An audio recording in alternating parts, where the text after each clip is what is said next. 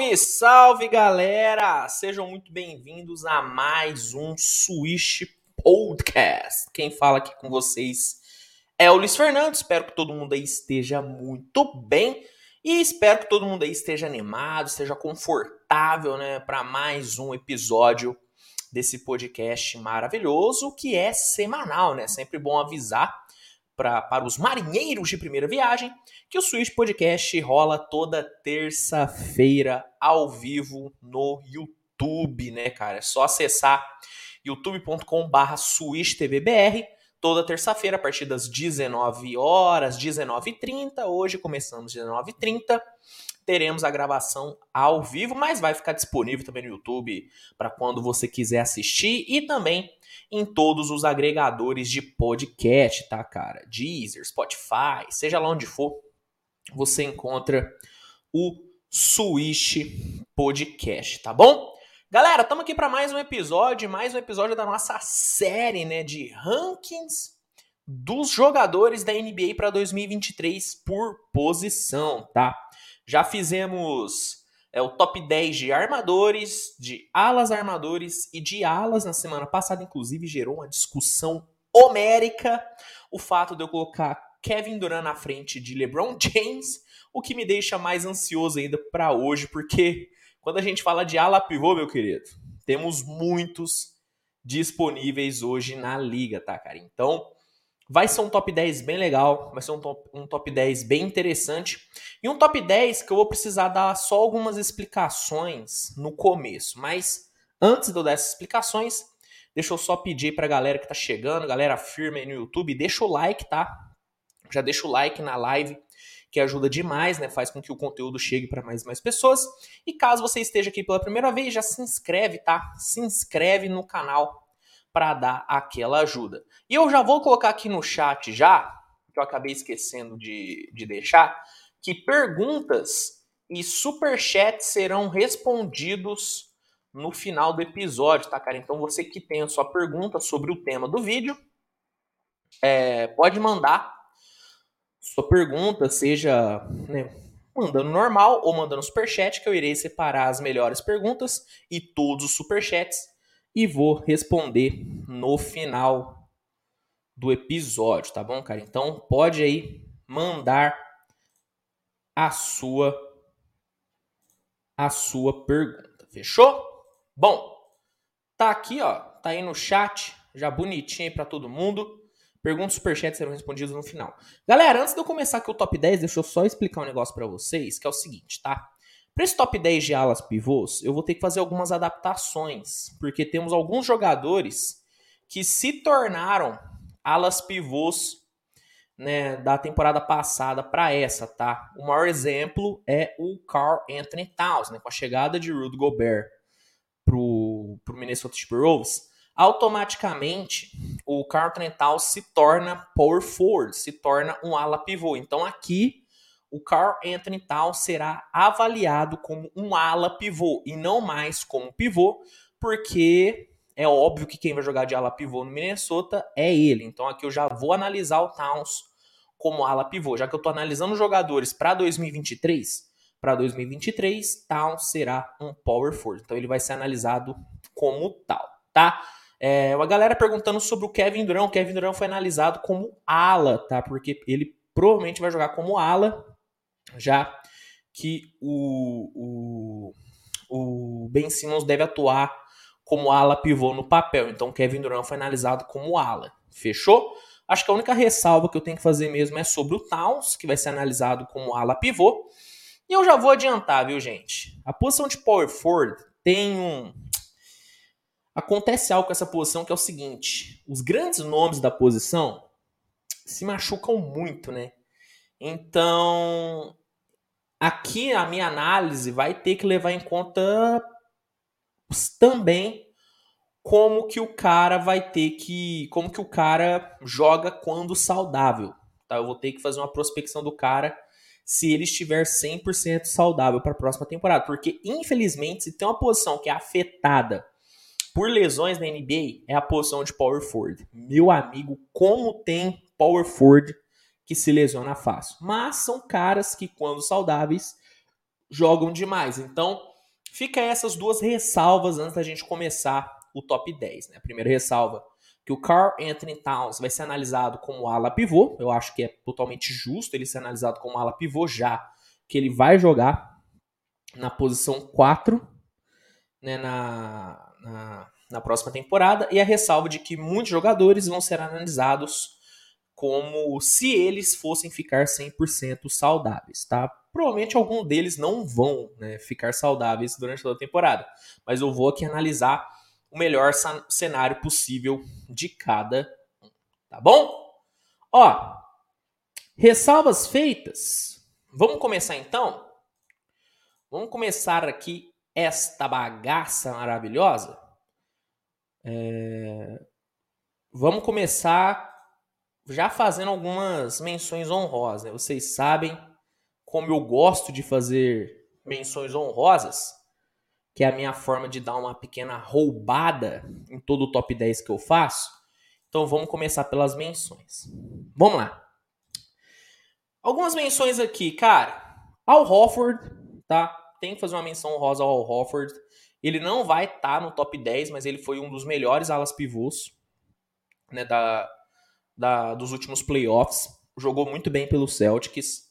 Só que eu não vejo Al Hofford sendo um, um ala pivô top 10 para a próxima temporada, tá? Respeito muito ele, jogou muita bola, mas eu não vou botar ele nesse top 10, tá bom?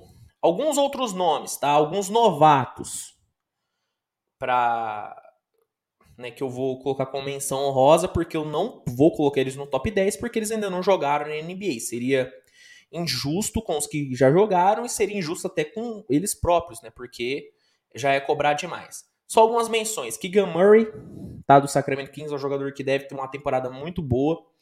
Então, fica aí a ressalva. É, Paulo Banqueiro, pick 1 do último draft?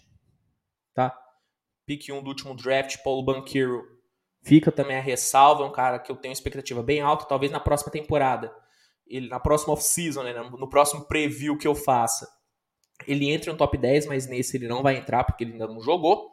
E o Jabari Smith, tá? Fica a ressalva aí do Jabari Smith, que é o meu prospecto favorito dessa última classe, mas eu não vou botar ele no top 10 porque ele ainda não jogou, tá bom? Fica a ressalva aí dos três power forwards dessa última classe de draft. Tenho que também citar o Dorian Finney-Smith do Dallas Mavericks, é um cara que cresceu muito na última temporada. Na última temporada ele veio para 11 pontos, 4,7 rebotes, 1,1 roubos de bola e 39,5% para 3. Dorian Finney-Smith cresceu muito de produção na última temporada, ganhou um contrato novo. Ele deve ser muito utilizado nesse próximo ano. Então, fica aí Fica aí a, a minha a minha, a minha ressalva ao Dorian Finney-Smith. Mais algumas ressalvas aqui para serem feitas. Cam Johnson do Phoenix Suns, jogadorzaço, 23 anos, jogando muita bola, veio de um ano de 12,5 pontos, 4,1 rebotes, 42,5% para bola de 3, algo simplesmente fantástico, né? Com ele no time, o Phoenix foi 1,25 pontos melhor do que o adversário, ou seja, puta impacto que o Cam Johnson tem, mas ele vai ficar fora aqui do top 10. Mais algumas ressalvas antes da gente entrar no top 10. Ó, Jeremy Grant, do Portland Trail Blazers. Vou deixar ele de fora porque eu senti uma queda, tá? Eu senti uma queda do Jeremy Grant da temporada é, 2021 para a temporada 21-22. Eu senti uma queda, ele, veio, ele vem de uma temporada de 19,2 pontos, 4,1 rebotes e um bloqueio por jogo antes da lesão.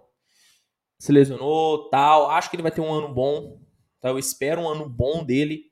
Só que eu não consigo colocar ele no top 10. Assim como eu não consigo colocar também o Christian Wood, agora o Dallas Mavericks, apesar dele vir de um ano bom, né, 17,9 pontos, 10,1 rebotes, 39% para 3, um ano muito forte, eu não vou colocar ele, tá? O Christian Wood foi um dos que eu mais balancei, tá? Foi um dos que eu mais balancei para colocar no top 10, mas eu não vou colocar porque eu acho que ele vai ter uma queda boa nos seus números jogando ao lado do Doncic, né? Querendo ou não, Doncic acaba né, monofaturando muito, manufaturando, na verdade, muito o ataque do, do Dallas. Então, eu não vejo um ano tão forte do Christian Wood. É, só mais algumas menções aqui pra gente entrar logo no top 10, tá bom? John Collins, do Hawks. O Collins ele vem decaindo nos últimos dois anos, né? A última temporada veio para 16,2 pontos e 7,8 rebotes. É, eu não acho que ele vai ter uma temporada tão melhor do que ele teve. Tá bom? Não acho. Sinceramente, não acho. Então, ele vai ficar fora aqui. E as últimas ressalvas, só pra gente fechar. Julius Randle tá, vem de um ano em números bons.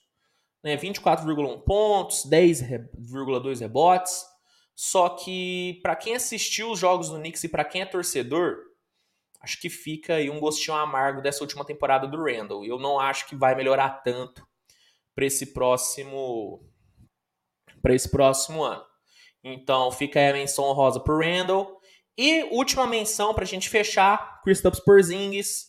Eu sei que tem muita gente que já desistiu do Porzingis. Eu tô para desistir, mas eu ainda acho que ele pode ter um ano bom aí no, no Wizards né, veio de um ano de 19,2 pontos, tá 7,7 rebotes. Quando ele chegou no Wizards, ele melhorou muito. Né? No Wizards, ele finalizou tendo 22,1 pontos e 8,8 rebotes, ou seja, jogou melhor no Wizards. Acho que ele vem para um ano interessante. Acredito que ele vai ser bem mais acionado nesse ataque de Washington, mas não suficiente para ele entrar no top 10. Então, fica aí as minhas menções honrosas. Menções honrosas justas, né? Tá? Menções honrosas justas aqui, eu acho. Acho que não tem nem, nenhuma grande discussão, né? Eu vi uma galera aqui falando do Hofford, que deveria ser top 10. Cara, quando você vê os nomes, eu acho que vai mudar um pouquinho a sua, a sua cabeça, cara. Eu não acho que o Al Hofford é top 10 power forwards há algum tempo já na NBA, tá? Já faz algum tempo que o Hofford não é nesse nível. Ele já chegou a ser top 3, tá? Mas hoje ah, não dá para mim colocar o Hofford no top 10, não. Não dá, sendo sincero. Galera, vamos começar o top 10 então? Tá? Vamos começar o top 10. E aqui é um nome que talvez gere um, uma certa revolta aí da galera do chat. Tem muita gente que não gosta dele. Eu tenho várias ressalvas a ele, tá? Várias ressalvas a ele. Mas, sendo sincero, taticamente, poucos alas pivôs entregam o que ele entrega. E eu acho que nesse próximo ano, ele vai ter um papel muito importante nesse, nesse Philadelphia 76ers. Tenho dúvidas, tá? Se ele vai jogar como ala ou como ala pivô. Acho que a tendência é ele acabar sendo recuado recuado não, né? Sendo aberto para jogar em uma das alas. Só que, diferentemente do Carlton Towns, que eu tenho certeza que vai jogar como ala pivô, e por isso eu posso analisar ele como ala pivô, o, esse cara eu não tenho certeza que ele vai ser movido para a posição de small forward. Então eu vou analisar ele é, como se ele fosse jogar na posição que ele jogou temporada passada, que é a posição de power forward. Então, feito esse disclaimer, décimo lugar para top 10 power forwards para a próxima temporada, eu vou botar Tobias Harris do Philadelphia 76ers. Vamos lá. Vamos lá. Tobias Harris vem de um ano bom, tá? 17,2 pontos, 6,8 rebotes, 3,5 assistências e chutando para 36,7% para 3 pontos, foi um ano muito sólido dele defensivamente. Defensivamente, eu acho que a torcida dos Sixers não tem um A para falar do Tobias. Defendeu muito bem, tá? Temporada passada foi muito, muito sólido mesmo na defesa. Conseguiu defender muito bem a posição 3, a posição 4, né, em, várias, em vários momentos de troca, defendendo armadores. O Tobias Harris se deu muito bem, se deu muito bem. Ah, Luiz, Tobias Harris é um jogador para ser All-Star? Não, não é um jogador para ser All-Star. Mas ele é um dos alas pivôs mais sólidos de toda a liga. Ele, na minha visão, o Tobias, ele tá na, na linha, ele tá um pouquinho acima da linha Tadeusz Young, né, que eu já expliquei aqui no, no Switch Podcast uma vez, eu vou explicar de novo. A linha Tadeusz Young é, o, é a linha que, que, que define o mínimo que um jogador tem que jogar para poder estar tá na NBA. Tá? Para mim, o Tadeusz Young é o medião, é o símbolo do medião na liga. Você quer jogar na NBA? Você tem que jogar no mínimo o que o Tadeusz Young joga. E para mim, o Tobias ele tá um pouquinho acima do que o Tadeusz Young entrega. Então, para mim, o Tobias ainda é um acima da média, só que meio medião. Ele é um acima da média, só que não tão acima. Só que mesmo ele não tendo esse patamar de estrela, eu acho que o Tobias ainda é um dos mais sólidos. É um dos jogadores que menos oscila na NBA hoje. Ele oscilou muito, tá? Ele oscilou muito no ele oscilou muito nos últimos no, no seu começo de carreira, só que desde que ele chegou em Filadélfia, nem, chegou em Filadélfia, eu acho que a partir da última temporada dele no Clippers e quando ele chegou no Filadélfia, ele parou de oscilar, cara. Tobias vem de anos extremamente sólidos. Acho que o contrato dele é acima do que ele merece. Concordo, não é o melhor contrato da liga. Não é, é um dos piores da liga, inclusive. Só que o Tobias ele entrega. Tá? E eu acho que para a próxima temporada o Tobias vem bem, tá? Acho que o Tobias vem bem e eu acho que ele vem para um ano bom em Filadélfia. Como eu disse, acho que ele vai ser movido para a posição 3. Acredito que ele vai ser movido para Small Ford. Só que como eu não tenho certeza, eu vou analisar ele como ala pivô. E como ala pivô, para mim o Tobias está em décimo lugar para os 10 melhores, entre né, os 10 melhores para a próxima temporada. Então, abrindo aqui nossa lista com Tobias Harris. Fechou? Bom, ó, essa definição aqui do Lucas é perfeita. Lucas, sensacional. Tobias é um arroz com feijão e um acompanhamento. Um arroz com feijão com, com um ovinho de codorna. Já o Tadeus é só o arroz e o feijão. É exatamente isso. Tadeus Young é o arrozão e feijão tal. O Tobias é aquele arroz com feijão com incrementozinho, né? Aquele arroz com feijão meio gourmetizado. Definição perfeita, Lucas. Definição perfeita. E como um bom arroz com feijão e um ovinho de codorna, o Tobias merece entrar aí no nosso, no nosso top 10, tá bom? Deixa eu só fazer uma pequena anotação aqui. Aqui é assim, né, gente? Podcast, a gente vai trocando ideia. Eu tô em casa, né? Então aqui a gente resolve BO. A gente resolve BO aqui de de banco aqui, ó. Rapidinho, só respondeu uma mensagem aqui para minha gerente. Um abraço, Andréia, minha gerente aí do banco. Deixa eu só mandar uma mensagem aqui para ela. Deixa eu botar aqui.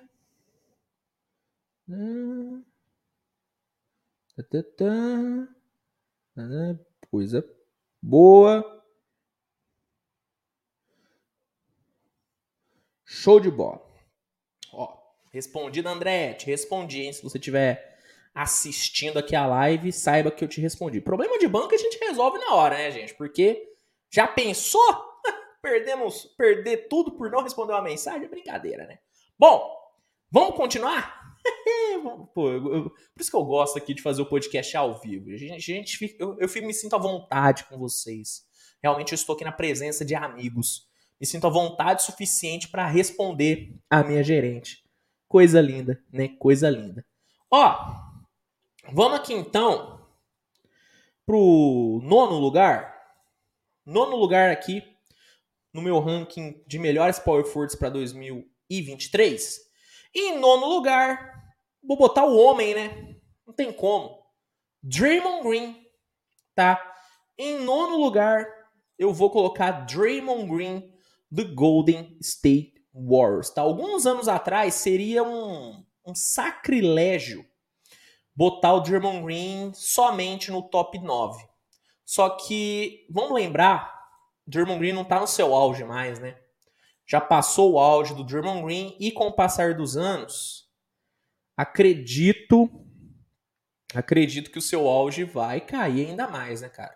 Só que mesmo assim o Draymond Green ele ainda é um dos melhores defensores de toda a liga. Na temporada passada, até a metade da temporada, o Draymond Green era amplamente cotado para ser o DPOY. Ou seja, ele é um cara que ainda defende num nível de elite. Ele ainda defende num nível muito alto. E, e vamos lembrar que com ele em quadra, o Warriors cedeu 1,3 pontos a menos no seu adversário, para o seu adversário. Ou seja, ele ainda tem um baita do impacto. Ele ainda tem um baita do impacto. Não o mesmo impacto que ele tinha antes. E ofensivamente, o impacto do Draymond Green é ainda menor. Ele ainda é essencial tá, para o funcionamento do sistema do Golden State Warriors. Só que eu vejo ele deixando de ser tão essencial a partir da próxima temporada. Até porque a grande tendência é que o Draymond Green saia, né? A grande tendência de verdade é que o Golden State aos poucos comece a substituir o Draymond Green, a fazer essa transição para a saída do Draymond Green. Eu já disse num vídeo aqui no canal, inclusive fica a recomendação. Acho que o título do vídeo é esse é o grande segredo do Golden State Warriors. E já dando um pequeno spoiler aqui para vocês, mas assistam o vídeo que vale a pena. Para mim, o, o, segredo né, do Golden State Warriors é ter Kuminga e Mouri como os principais substitutos para o German Green. Então acho que a partir dessa próxima temporada, o Golden State vai aos poucos introduzindo Kuminga e Mouri nessa rotação principal, tá? Nessa rotação principal para já acostumar o time a jogar sem o German Green. Mas mesmo com essa transição sendo feita e mesmo com o German Green acabando perdendo espaço né, acabar perdendo espaço nesses próximos anos pela sua eminente saída, eu ainda acho que ele vem para um ano muito forte. Ainda acho que ele vem para um ano muito bom. Acho que principalmente nos playoffs, o Jeremy Green vai ser essencial, como foi nessa última temporada. Eu acho que ele vem para um ano bom o suficiente para colocar ele no top 9. Tá? Eu não consigo colocar ele acima da dona colocação, não consigo, mas acho que nono lugar é mais do que justo, principalmente pela sua defesa pelo seu impacto ofensivo, não, ele não seria no top 9, mas, mas pelo seu impacto defensivo e sua liderança, acho que não dá para botar ele abaixo do Tobias Harris. Então, em nono lugar, vou botar aqui o Draymond Green, dando essa ressalva de que a tendência é que pro meio, pro final da, da próxima temporada, o Golden State comece a tirar o Draymond Green da rotação aos poucos. Para mim, ele vai jogar nos playoffs normal. Só que para a reta final de temporada, onde o Warriors deve dar uma desacelerada, deve começar a dar uma poupada, eu acho que o Golden State vai começar a tirar o Draymond Green para botar Kuminga, para botar Moses Murray, para que na próxima temporada, temporada 23-24, o Warriors já esteja desmamado assim do, do Draymond Green. Mas mesmo com isso acontecendo, ainda acho que ele entra aqui nesse top 9 tranquilamente até, sem muita sem muito questionamento. Então, nono lugar, Draymond Green. Fechou? Draymond Green tá aqui em nono lugar. Tá bom? É... Ó, o Lucas Satolani perguntando se a renovação que o Green queria era de 60 milhões. Cara, não, bem mais. Tá? O Draymond Green queria mais de 100 milhões. Tá, o Draymond ele quer receber o máximo possível nesse novo contrato.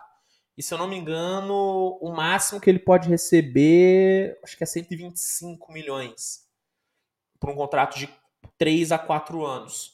Então, esse é o valor. Tá, esse é o valor que o Draymond está querendo. Totalmente fora né, do que o Warriors pode pagar. Então, a tendência é que de fato o Draymond Green saia. Se ele abaixar o salário, ele fica, tranquilo. Agora, se ele se mantiver nessa de quero receber o, max contract a todo custo, aí eu acho que a tendência é, de fato, o Drummond Green deixar aí o Golden State. Se fosse para mim apostar um dinheiro, diria que o Drummond Green sairia, tá? Eu diria que ele, que ele sairia. Até porque ele tem muito mercado ainda, né? Tem muito time contender ao título que adoraria ter o Drummond Green no elenco, né? Só alguns exemplos aqui, ó. Miami, Ele seria um excelente substituto pro BJ Tucker, inclusive. É, o Phoenix, acho que ele se encaixaria super bem. Memphis se encaixaria super bem. E vários outros contenders, cara. Então, a tendência é que de fato o Drummond Green saia. Totalmente por conta da pedida salarial dele, tá? Exclusivamente por conta disso. Fechou? Bom, tamo, tamo indo bem, hein? Tamo, tamo indo bem. Vamos então passar já pro oitavo lugar? Vamos passar pro oitavo lugar? Deixa, é, só relembrando, tá, galera, que no final do episódio vai ter o momento aleatório, tá? Que é onde eu respondo todas as perguntas de vocês não relacionadas a basquete. Ou seja, se você quiser saber alguma curiosidade minha, a minha opinião sobre algum outro tema não relacionado ao basquete, tu fica comigo até o final do episódio, porque no momento aleatório eu só vou responder esse tipo de pergunta. Né? É um momento onde eu deito no meu divã e, e tenho uma pequena uma pequena resenha com vocês, né? Coisa coisa linda. Deixa eu só ver aqui. Bom, tudo certo, né? Tudo certo. Show. Vamos então passar para o oitavo lugar? Vamos passar então para o oitavo lugar? Ó, oh, o Gabriel Cardoso soltou uma informação aqui que o Jimmy Butler lesionou o tendão de Aquiles no treino. Bom, eu ainda não não, minhas fontes seguras aqui ainda não não mandaram essa, tá? Ainda não mandaram essa aqui para mim. Caso seja confirmado, com certeza eu vou eu produzo um vídeo aqui no canal explicando certinho, tá? Mas até o momento não tem nada sobre isso aqui para mim não, meu amigo. É, qual fonte? Quem é que deu essa essa informação? Manda aí no chat para mim. Se for fonte confiável, eu cravo aqui, mas até o momento eu tô até dando uma conferida aqui. Até o momento nada. Até o momento nada sobre essa lesão aí do, do Jimmy Butler, não. Fala, fala aí, Gabriel. Quem é? Onde que você viu?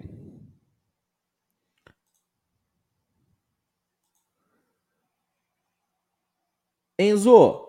Enzo Forma, for, formádio. Enzo, eu já separei a sua pergunta, meu amigo. Não precisa spamar no chat, hein? Galera, não spamem no chat. Tá? Se você tiver uma pergunta, pode mandar só uma vez, tá? Se ela for uma pergunta boa e bacana, eu vou separar e vou responder no final. A do Enzo, por exemplo, que ele mandou aqui no chat novamente, eu já separei, tá bom? Não precisa não precisa spamar. Fechou? Bom, enquanto o Gabriel Cardoso fala aí a fonte dele de que o Drummond, de que o Jimmy Butler teria lesionado o tendão, vamos partir aqui pro pro oitavo lugar. Vamos partir aqui então pro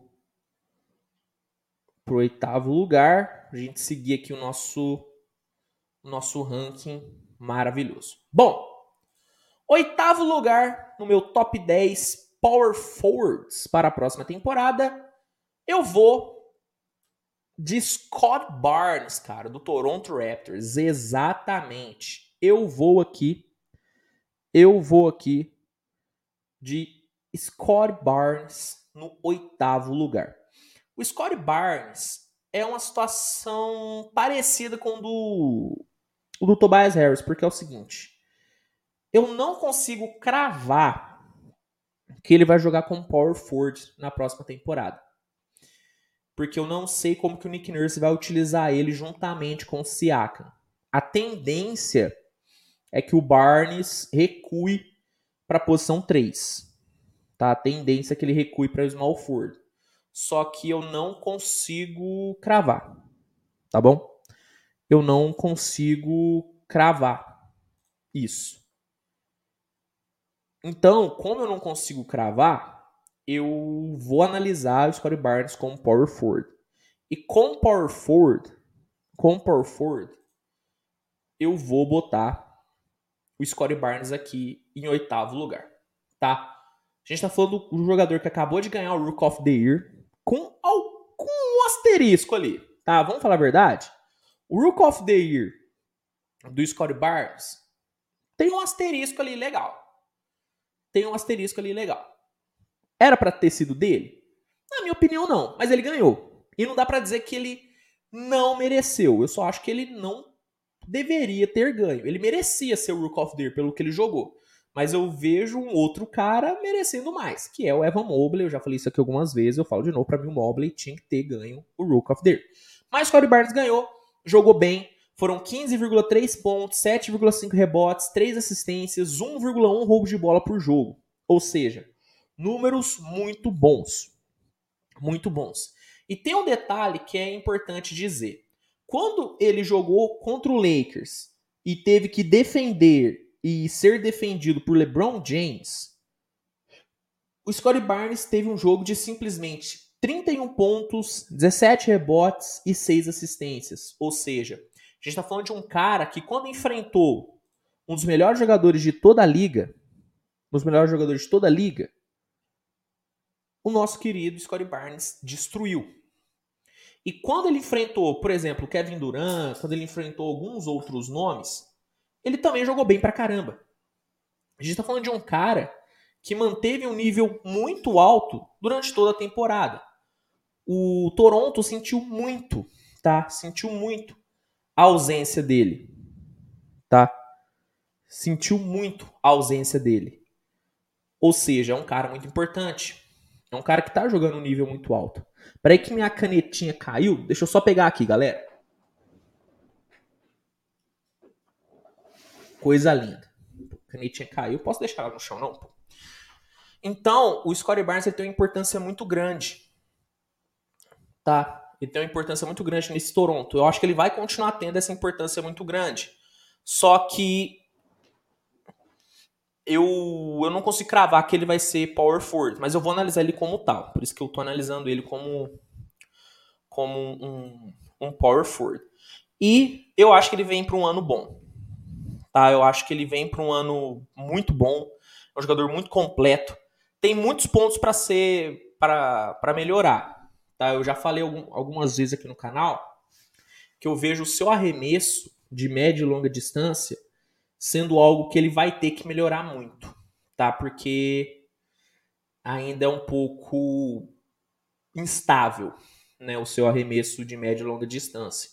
Só que, por exemplo, a sua defesa é uma defesa de elite, tá? Ele é talvez o segundo melhor defensor da classe dele. O seu ataque é um ataque bem justo, infiltra bem, tem muita habilidade na, habilidade na finalização, cobra bem lance livre, é um cara que chutou para mais de 49% no field goal. Então é um jogador que tem um bom impacto no ataque e tem um, uma liderança muito interessante. Tá, o Scottie Barnes ele tem um, um, ar de líder dentro de quadra e isso é importante pra caramba. E para quem tá acompanhando o off-season do Scottie Barnes, para quem tá acompanhando ele, na, ele nas redes sociais, tá vendo como ele tá defendendo bem jogadores de elite, né? Viralizou um vídeo dele simplesmente trancando o James Harden na defesa. Algo fantástico, cara. Então, eu acho que o Scottie Barnes vem para um ano muito bom. Eu acho que sim, ele vem para um ano melhor do que Draymond Green e do que Tobias Harris, tá? Eu tava tendendo a colocar o Scottie Barnes um pouquinho mais acima nesse meu ranking. Só que eu acho que o oitavo lugar tá bem justo para ele. Tá? Eu acho que o oitavo lugar é uma posição bem justa. Eu não, tô, não quero criar uma expectativa muito alta com ele, porque talvez a gente veja o Scottie Barnes menos utilizado no ataque pelo fato do Pascal Siakam começar a temporada jogando, né? porque vamos relembrar, o Scottie Barnes teve um, um, um boom muito grande na última temporada, na, no começo onde o Siakam não jogou, né? Depois que o Siakam voltou para a rotação, o volume ofensivo do Barnes deu uma pequena caída tá? Deu uma pequena caída. Então, pela, por essa minha dúvida do quanto que o Nick Nurse vai abastecer o Barnes no ataque, eu vou botar ele um pouquinho abaixo, vou botar ele aqui em oitavo lugar. Mas assim, né? Tá muito justo, né? Oitavo lugar tá bom pro Scottie Barnes. Eu acho que tá bom pro Scottie Barnes. Então, oitavo lugar, ele, Scottie Barnes, tá bom? Concordam aí, galera?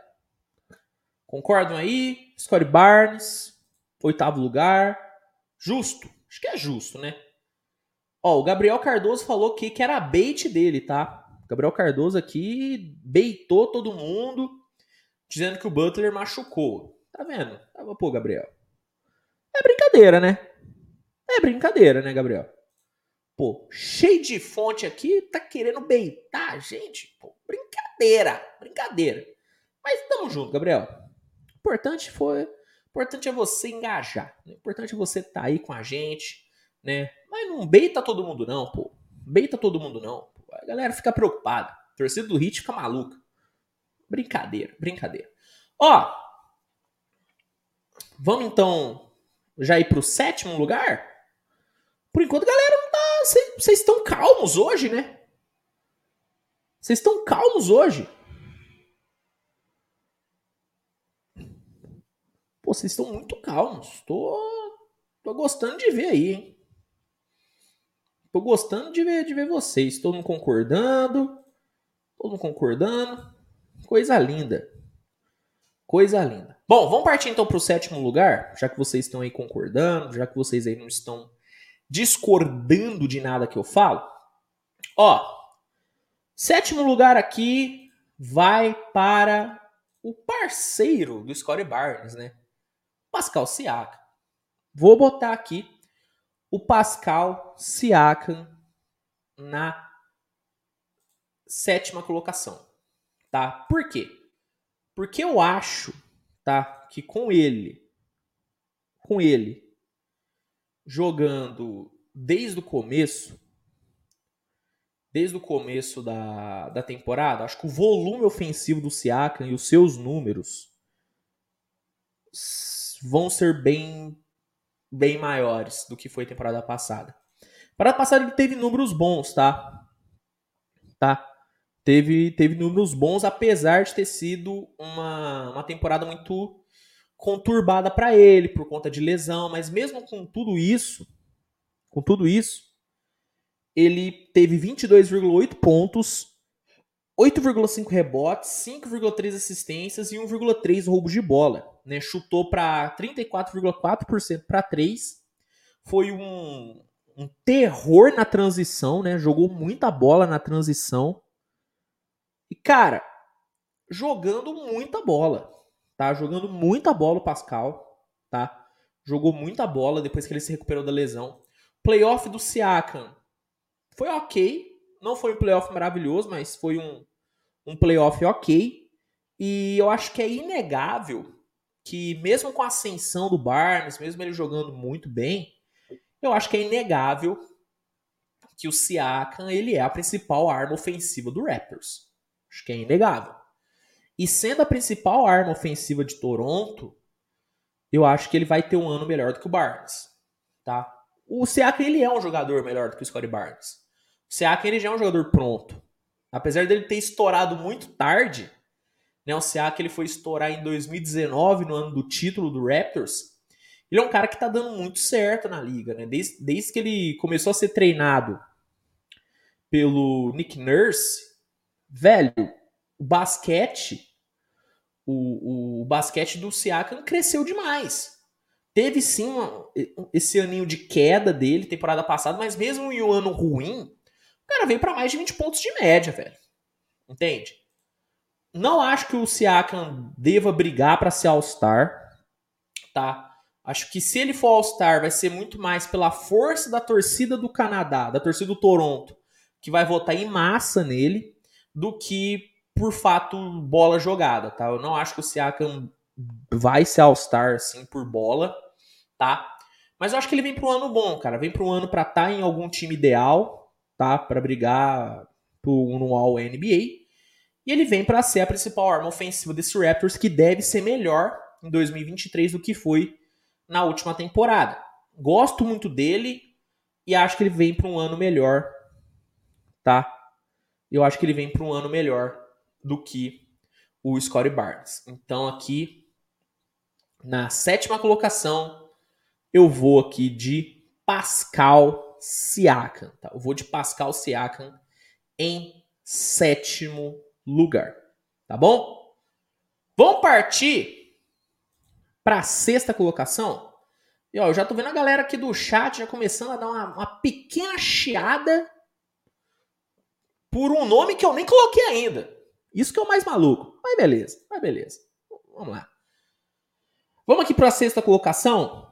O sexto melhor power forward para a próxima temporada. E eu acho que aqui vai talvez gere a primeira discussão de vocês. Em sexto lugar, eu vou de Jaren Jackson Jr. do Memphis Grizzlies, tá? O Jaren Jackson Jr. é um dos meus power forwards favoritos de toda a liga, tá? Gosto muito dele. É um cara que que que vem vem de um ano muito forte, onde na minha opinião deveria ter ficado mais bem ranqueado para deploy, tá? Acho que ele era no mínimo o segundo melhor jogador defensivo da última temporada. Já falei aqui, falo de novo, não concordo com a escolha do Marcus Smart para Depoy na última temporada. Para mim, teria sido Miles Bridges, é, Michael Bridges, perdão, Michael Bridges e depois o Jaron Jackson Jr. Já falei que eu não concordo com a escolha do Marcus Smart. Para mim, o Jackson Jr. deveria ter sido o segundo é, melhor eleito, né, o segundo melhor defensor da última temporada. Vem de um ano de 16,3 pontos, 5,8 rebotes, 1,6 bolas de 3 convertidas por jogo, isso é um número muito alto para um power forward, e incríveis 2,3 bloqueios por partida. Liderou a liga em blocos. Esse é o nível de jogador que a gente está falando aqui. A gente está falando de um cara que, quando esteve em quadra, é, manteve os seus adversários, em média, 4,1 pontos piores do que na média deles. Ou seja, o impacto defensivo desse cara é algo simplesmente impressionante. O Jaron Jackson Jr. foi uma peça crucial para o Memphis. Obviamente que o grande, né, o protagonista do Grizzlies na última temporada, de forma indiscutível, foi o Jamoran, tá? Só que, sendo sincero, o Jamoran não teria tido uma temporada tão incrível se não fosse o Jaron Jackson Jr. carregando o piano para ele. O Jaron Jackson Jr. jogou muito, cara. Defendendo o perímetro, defendendo o garrafão, sendo implacável na defesa. No playoff, ele teve altos e baixos. Tá? Ele teve altos e baixos. Só que a temporada regular dele foi fantástica. Infelizmente, ele vai ficar fora de um bom início da temporada de uma parte legal do início da temporada que vem. Ele vai ficar fora por conta de uma lesão no pé. E ele vai ter que fazer cirurgia, vai ter que se recuperar, vai ficar um tempinho fora. Só que eu não tenho dúvida nenhuma de que quando ele voltar e entrar no ritmo, Jared Jackson vai voltar a ser um dos melhores defensores de toda a NBA. Gosto muito dele. Se ele fosse jogar a temporada inteira, seria um dos meus palpites para Depoy, tá? Ele estaria com certeza na minha lista de favoritos da Depoy. Como ele não vai jogar a temporada inteira, o que aparentemente é garantido que ele não joga a temporada inteira, acho que ele vai ficar fora da briga. Só que o impacto desse cara, meu amigo, é algo fantástico. É um dos jogadores, tá? É um dos jogadores que que que, que vai despontar como um dos grandes nomes da liga nos próximos anos. Acho que daqui a alguns anos, quando a gente for falar dos melhores defensores da NBA, a gente vai tocar no nome do Jaron Jackson. Eu tenho total convicção disso. E, cara, é um jogadorzaço, tá? Versatilidade pura.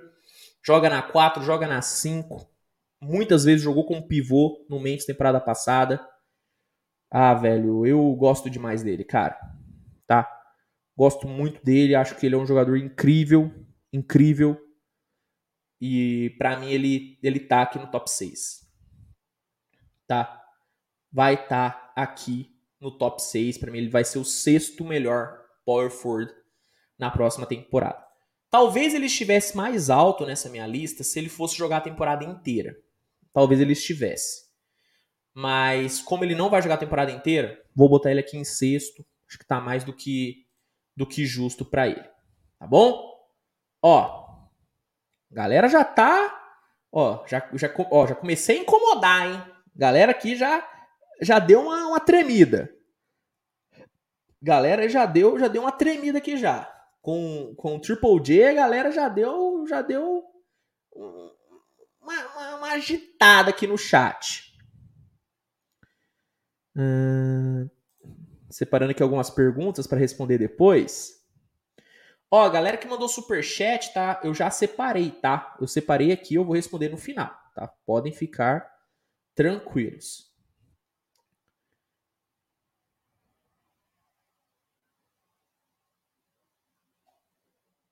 Rapaz, ó, a galera tá. A galera tá começando a dar uma, uma pequena discordada. Bom, é isso que é o legal, né? O legal é vocês discordarem a gente trocando ideia aqui, tá? Então, ó, antes da gente entrar no top 5, deixa eu só recapitular como que tá a nossa lista até agora. Em décimo lugar, Tobias Harris. Em nono, Draymond Green. Oitavo, Scottie Barnes. Sétimo, Pascal Siakam. E em sexto, Jaren Jackson Jr. Tá bom? Vamos então entrar no top 5. Vamos entrar então no top 5 melhores melhores power forwards para a próxima temporada? Vamos então. Sem muita, sem muita enrolação. Que eu sei que esse é o nome que vocês estão esperando. Já tô vendo a galera aqui no chat comentar o nome dele, dizendo que eu sou fanboy dele. E eu vou falar a verdade. Sou fanboy mesmo, mas na boa, na boa, eu não consigo não colocar esse cara no mínimo entre os cinco melhores power forwards para a próxima temporada. Quinto lugar, o ala pivô do Cleveland Cavaliers e para mim, futuro depoy da NBA, Evan Mobley. Evan Mobley, que para mim foi o Rook of the Year moral da NBA, ele deveria ter ganho o Rook of the Year. O cara vem de um ano de calouro, onde ele teve 15 pontos, 8,3 rebotes, 1,7 bloqueios, 50,8% no field goal. A gente está falando de uma das peças mais confiáveis da NBA hoje e um cara que jogando em um Cleveland que deve brigar forte, forte demais pelo título do leste, é um cara que vai crescer muito de produção, muito de produção, tá? Um jogador que tem, na minha opinião, o melhor trabalho de pés da última classe de draft. O cara que, na minha opinião, é o melhor defensor da última classe do draft. E um cara que, na minha opinião, entra no próximo ano sendo o grande, o grande favorito a Defensive Player of the Year. Hoje, o meu palpite para Depoy para a próxima temporada é o Evan Mobley. E por quê? Porque ele é o meu favorito. Primeiro, porque ele é um jogador que defende da 1 a 5. E a gente está falando de um jogador que tem mais de 2,15 de envergadura e que defende da 1 a 5. Um cara que tem uma mobilidade simplesmente impressionante. Impressionante. A galera compara muito ele com o Anthony Davis, dizendo que ele parece muito Anthony Davis. Mas deixa eu falar um negócio para vocês o Anthony Davis não tem a mobilidade defensiva que o Evan Mobley tem, não. Não tem. O Anthony Davis ele é muito dominante dentro do garrafão, dos dois lados. Ele sabe defender e pode defender o perímetro? Pode, o Anthony Davis pode. Só que o Evan Mobley, ele defende de uma forma impressionante todos os lados da quadra. É algo simplesmente incrível. E mesmo jogando ao lado do Jared Allen, que é outro cara que é um ótimo defensor e um ótimo protetor de aro, o Evan Mobley ele conseguiu ter uma temporada defensiva melhor do que do Jared Allen. Tem uma galera falando, ah, o, o Mobley não ganha o Depoy porque joga com o Jared Allen. Deixa eu contar um negócio para vocês. Quando o Tim Duncan jogou com o David Robinson, ele ainda foi o melhor defensor da liga. Entendeu? Não tô comparando os dois, tá? Mas é uma situação parecida. Não é porque um jogador joga ao lado de outro cara dominante no garrafão, que esse cara não pode ser o melhor defensor da liga. Muito pelo contrário, o Jared Allen potencializa muito o que o Evan Mobley faz. Porque graças, graças ao Jared Allen, o Evan Mobley não precisa se preocupar em defender só o garrafão. O Evan Mobley ele tem a liberdade para sair para defender o perímetro, porque sabe que o Jared Allen garante para ele ali. Então acho que a presença do Jared Allen facilita até com que o Evan Mobley se destaque mais defensivamente. É um cara que ofensivamente tem, tem algumas coisas a melhorar, só que não tantas como muita gente pinta. Muita gente fala que o Evan Mobley é muito cru no ataque. Eu discordo totalmente disso, cara. Eu acho que ele tem sim um, uma mecânica de arremesso que não é a ideal ainda, mas é uma mecânica ok. Ok. Ele é um cara que deve vir para a próxima temporada para chutar próximo a 30% para três pontos, o que para um ala pivô, na minha opinião, é excelente. E dentro do garrafão, cara, o, o Evan Mobley é fantástico, cara. Ótimo de costas para o adversário, tem um ótimo fadeaway, tem uma, uma ótima técnica para se livrar da marcação. É um cara que para ponte aérea é perfeito.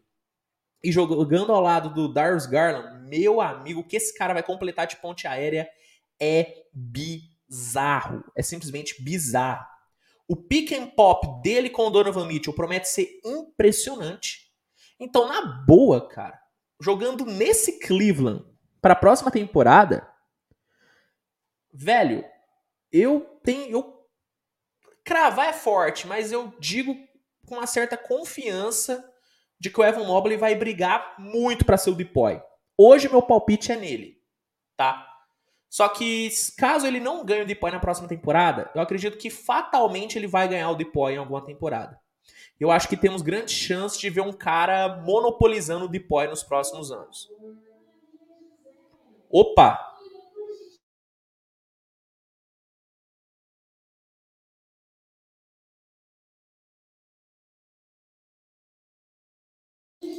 Só para saber, vocês estão ouvindo o carro de mensagem?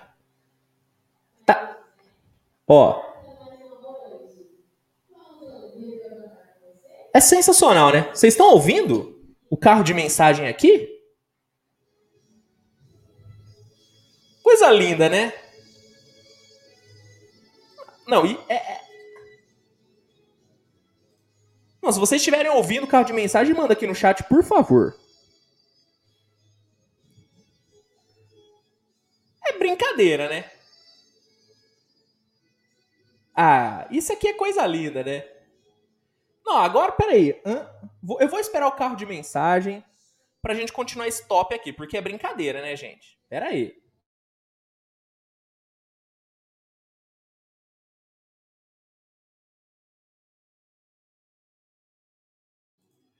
Não, vou ter que esperar, galera. Vou esperar o carro de vou esperar o carro de mensagem. Desculpa, essa aqui é a live da realidade. Essa é a live da realidade.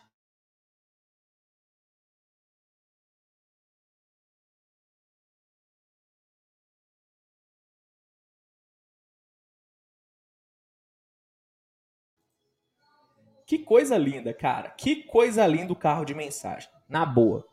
Ó, galera perguntando aí, é Uberaba. Exatamente, Uberaba. Galera, desculpa. É a live da realidade. Eu vou ter que esperar. Eu vou ter que esperar o carro de mensagem parar para continuar aqui a defender o Evan Mobley. Peraí.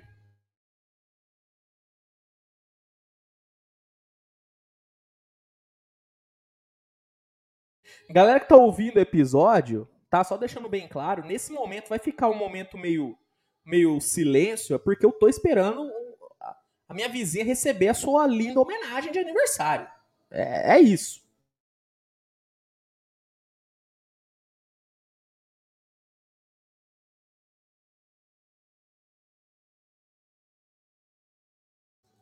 No corte aqui no canal eu vou cortar essa parte, tá? Só pra deixar claro, eu vou cortar, tá? Eu vou cortar.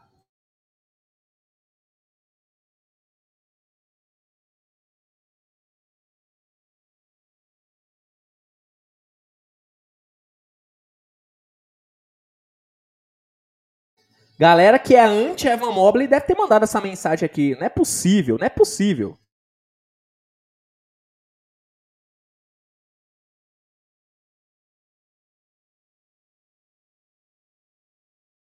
E nem é um modão bom. né? Eu particularmente gosto muito de modão sertanejo, mas é o modão ruim que tá tocando. Isso que, isso, isso, isso que é o revoltante.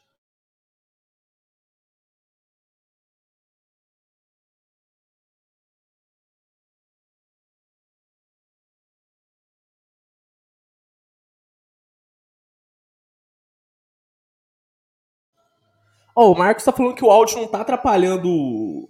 Que não tá atrapalhando o, a live. Pô, tá sim, não é possível. Não é possível que não tá vazando esse áudio aqui maravilhoso. Não é possível, não é possível. Tá vazando, tá vazando. Vamos esperar, vamos esperar, gente. Fica aqui comigo. Fica aqui comigo, não sai ou não? Fica aqui comigo.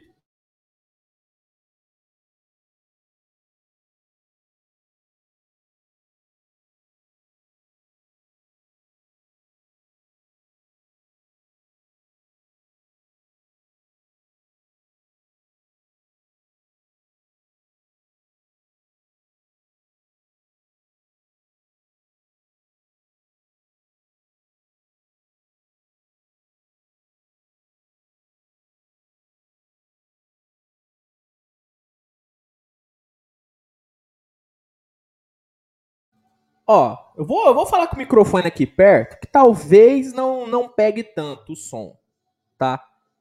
Pô, mas é, é o, o problema é o copyright, viu, gente? Galera que tá falando que o som tá atrapalhando, o problema é o copyright, porque se pegar, o YouTube corta a monetização na hora. E aí, como é que eu vou pagar, né? Pagar, pagar minhas contas, né, galera? Aí, é duro.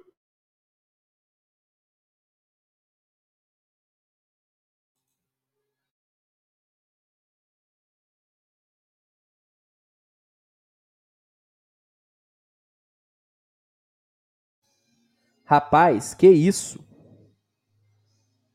Que isso? Que isso? Agora começou outra canção. Galera, vamos. Pô, o Diogo Rodrigues é gigante. Se não monetizar, processa sua vizinha e o Evan Mobley. Galera, vamos lá então. Vamos partir. Vocês estão falando que não está atrapalhando? Vamos seguir então. Vamos seguir. Bom, como eu tava falando do, do Evan Mobley, tá? Eu acho que o Evan Mobley ele vem sim, tá? Ele vem sim para brigar por, pelo Depoy na próxima temporada. Como eu disse, não acho que o Jared Allen vai atrapalhar o Evan Mobley, muito pelo contrário, acho que ele deve ajudar muito a potencializar tá, o impacto defensivo no Mobley. Então, cara, é... eu sinceramente eu tô bem, bem animado, tá? Bem animado. Eu sei que tem gente que acha que eu sou muito muito fanboy do Mobley. E de fato eu sou, cara. Eu sou muito fanboy do Mobley. Inclusive eu fiz um vídeo aqui no canal mostrando o porquê tá, que, o, que o Evan Mobley é um dos melhores defensores dos últimos anos da liga e deve se tornar um dos melhores da história da NBA. Eu falo isso com toda a tranquilidade do mundo. Sou fanboy sim, mas é que o cara é absurdo, pô. Entendeu? O cara merece eu ser fanboy dele. Entendeu? O cara merece eu ser fanboy dele. Então, eu sei que tem gente que vai discordar, eu sei que tem gente que acha que eu tô hypando muito no Mobley, mas confia em mim, cara. Confia em mim, a gente tá vendo um dos grandes defensores da NBA nascer. Então, vai na minha, vai na minha que o cara é incrível, o cara é muito bom e para mim ele entra na próxima temporada sendo o quinto melhor, o quinto melhor é, ala pivô da NBA. BA. Tá bom? Acho que essa é a minha opinião. E manda aqui no chat, tá? Vocês discordam muito de mim? Vocês acham que o Evan Mobley não tem essa condição de ser o quinto melhor ala pivô da NBA? Manda aqui que eu quero saber. Agora eu quero saber a opinião de vocês. Na boa, manda aí pra mim. Não é possível que só eu acho que o Evan Mobley é top 5 o power forward da liga. Não é possível.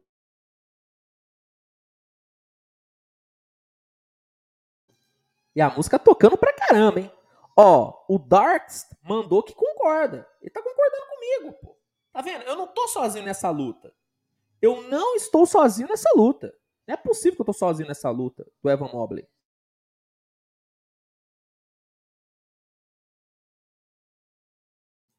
Ó, o Diogo Miguel falando que é que é top 7. Uh, o Enzo. O Enzo é brincadeira. O Enzo falou que se o Evan Mobley ganhar o Depoy, vai mandar um som na minha casa. Que isso? Faz isso não. Oh, e o pior. Na boa. Hoje, para quem assistiu o primeiro vídeo do dia aqui no canal, não sei quem assistiu, se você assistiu, manda aí. Eu comentei, né, que tá tendo uma obra aqui no vizinho e tudo, que tá causando uma, ba uma barulheira danada.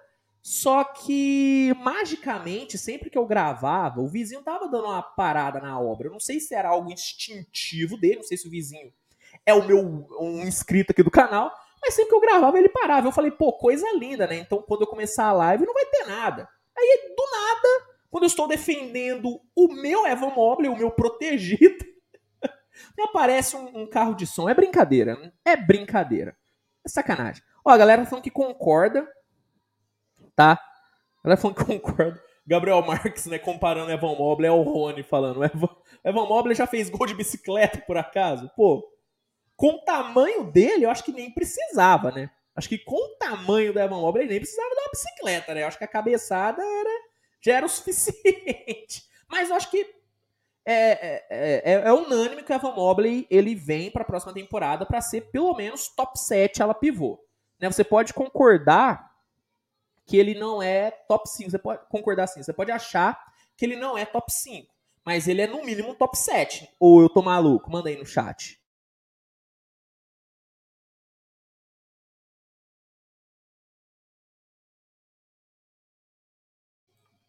Ó, o Marcos Silva tá perguntando se o Robert Williams tem espaço nessa lista. Cara, essa lista é de ala pivô, tá? O, o Robert Williams, ele, ele vai estar tá na lista de pivôs, tá? Eu vou analisar ele como um pivô, fechou?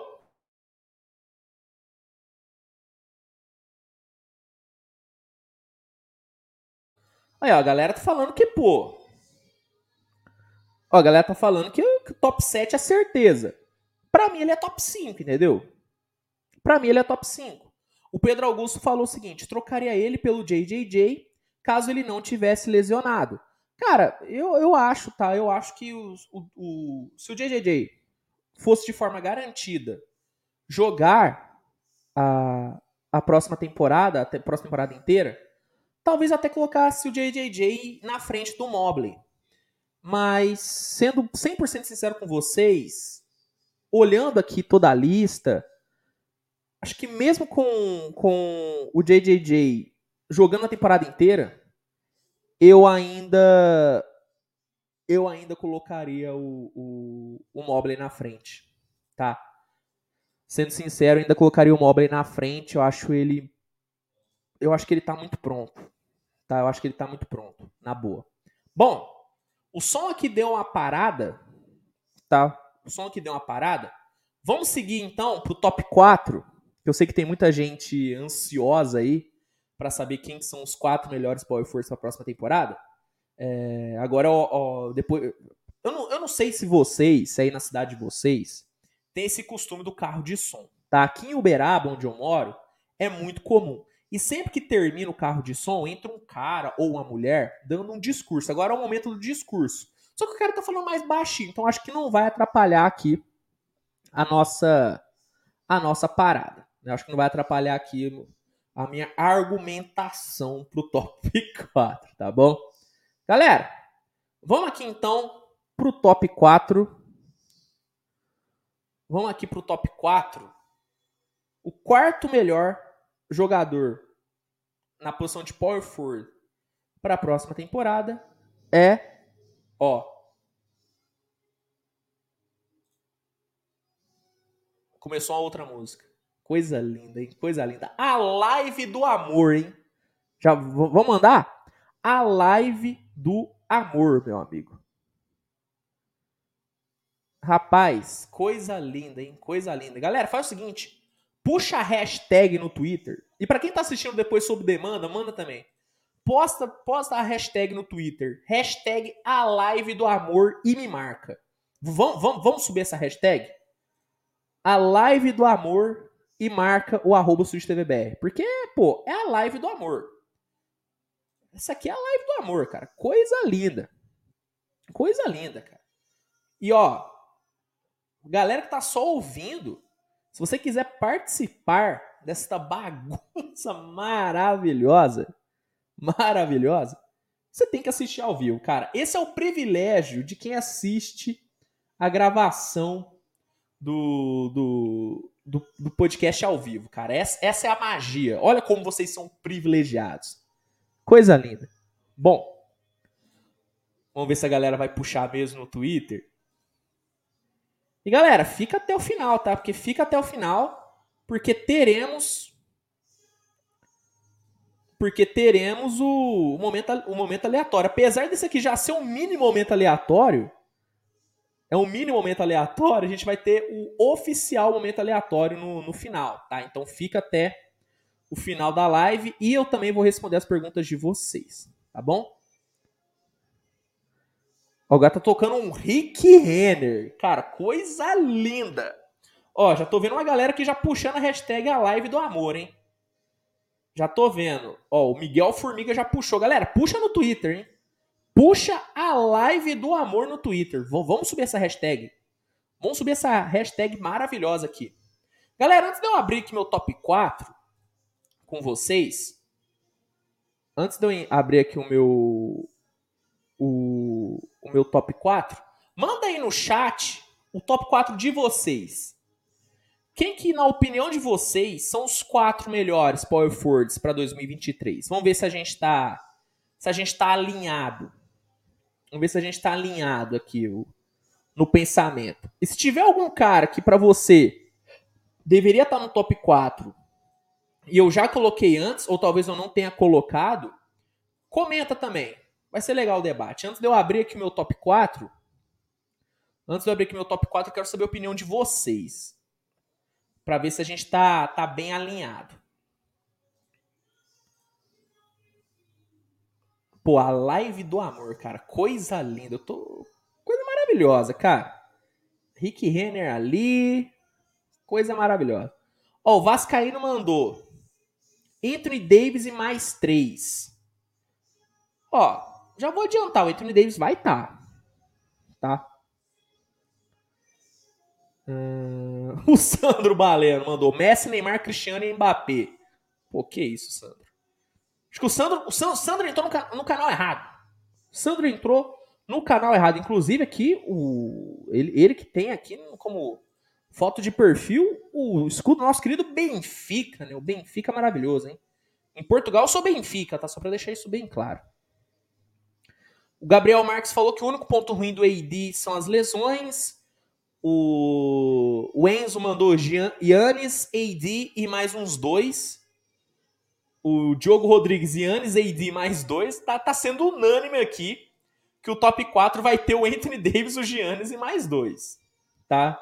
Já tá ficando, já ficou claro aqui para todo mundo. Bom, acho, acho, que já tá unânime aí para vocês quem é que vai estar tá nesse top 4, né? Eu não acho que vai ter tanta discussão no top 4 não, tá? Sendo sincero, não acho que vai ter vai ter tanta discussão, não. Tá? É, Lucas Satolani mandou Yannis, Zion pela redenção, AD e Collins.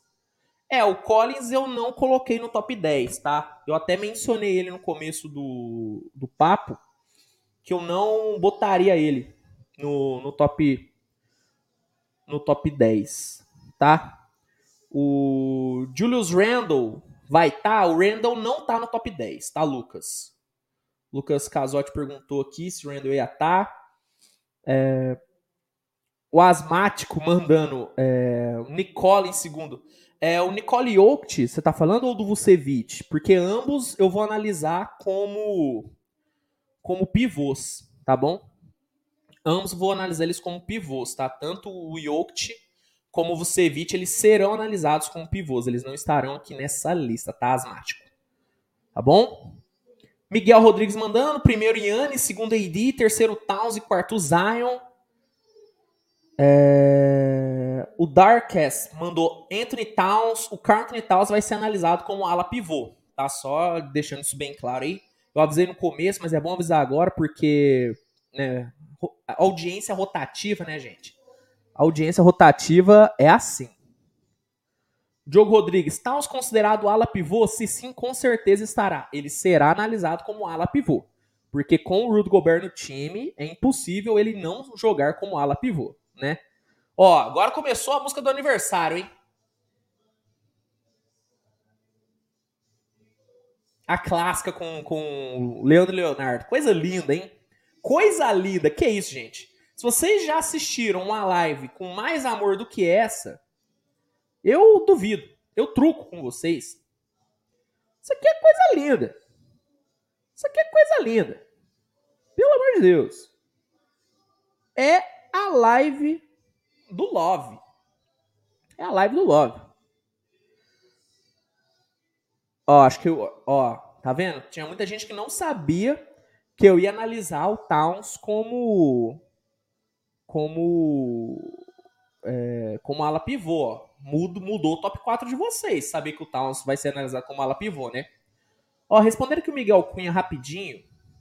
Ele tá perguntando se o Harrell foi mesmo pro Sixers, tá? O Montrezl Harrell foi pro Sixers. Do Minnesota, não, né? O Harrell do Charlotte Hornets, né? do Washington Wizards. Esse Harrell foi pro Philadelphia. Contrato de dois anos, é, se eu não me engano, foram 5 milhões de dólares em salário. Um baita de um contrato, tá? Contrato muito bom. O Matheus falando que o top 4 dele é Yannis, AD, Towns e Draymond Green. É, o Draymond Green aqui no meu ficou em nono, tá? O Diogo Miguel falou que só não põe o AD na frente do Yannis porque o Yannis é o melhor da liga. Pô, um cara consciente. Um cara consciente. Bom, enquanto vocês mandam aqui e a, e a nossa querida canção de aniversário vai terminando, eu vou aqui lendo o comentário de vocês, tá? Aí daqui a pouquinho a gente já entra aqui no top 4. Porque é o, imprevisto do carro de mensagens. Ó, galera mandando um Viva Maria José. Todo mundo, hein? Ó, aí ó, coisa linda. Ó, Maria José, minha vizinha. Um abraço pra Maria José. Se você estiver assistindo o vídeo, assistindo aqui a live depois, saiba que você teve uma influência gigante aqui na live, Maria José. Muito obrigado, Maria José. Um grande abraço para você, Dona Maria José. Coisa linda. Não vai me processar, né, Dona Maria José? Pelo amor de Deus, hein? Não vai me processar, né? Ela não vai assistir isso aqui nunca na vida dela. Bom, aparentemente terminou o carro de mensagem. Coisa linda. Não teve um aplauso. Que isso? Pra quê? Pra que que teve, então, esse carro de mensagem? Não teve um aplauso, gente? Você não aplaudiu o carro de mensagem? Desculpa. É, é, é canalice, hein? É canalice. Bom, já li o top 4 de vocês. Terminamos a, a homenagem à minha gloriosa vizinha. Então, vamos abrir aqui o top 4 de alas pivôs para 2023. Bom, em quarto lugar vai estar tá ele, um dos jogadores que eu mais critico né? Eu critico muito ele. E eu, eu confesso que eu critico muito ele. Mas é um cara que entra naquele caso que eu falei no começo aqui da live. Ele entra naquele tipo de jogador que, se ficar saudável, é um absurdo. Quarto lugar, Zion Williamson. Tá? Apesar de eu ter muitas ressalvas ao Zion, de eu achar que o Zion se perdeu um pouquinho, para mim é inegável que esse cara, estando saudável, é top 4 power forward da liga, né? A gente não tem o que analisar do Zion temporada passada, porque ele não jogou. Porque ele não jogou. Só que o Zion, na temporada 2021, cara, ele simplesmente meteu 27 pontos e 7,2 rebotes. Isso é algo simplesmente incrível. Tá? O Zion, ele é, deten ele é detentor de uma marca absurda, né? O Zion, antes de completar 21 anos, ele, te, ele já tinha mais de 25 pontos de média na NBA. Contando a reta final da sua temporada de calouro e a temporada é, 2021, o Zion tem, tem 25 pontos antes de completar 21 anos.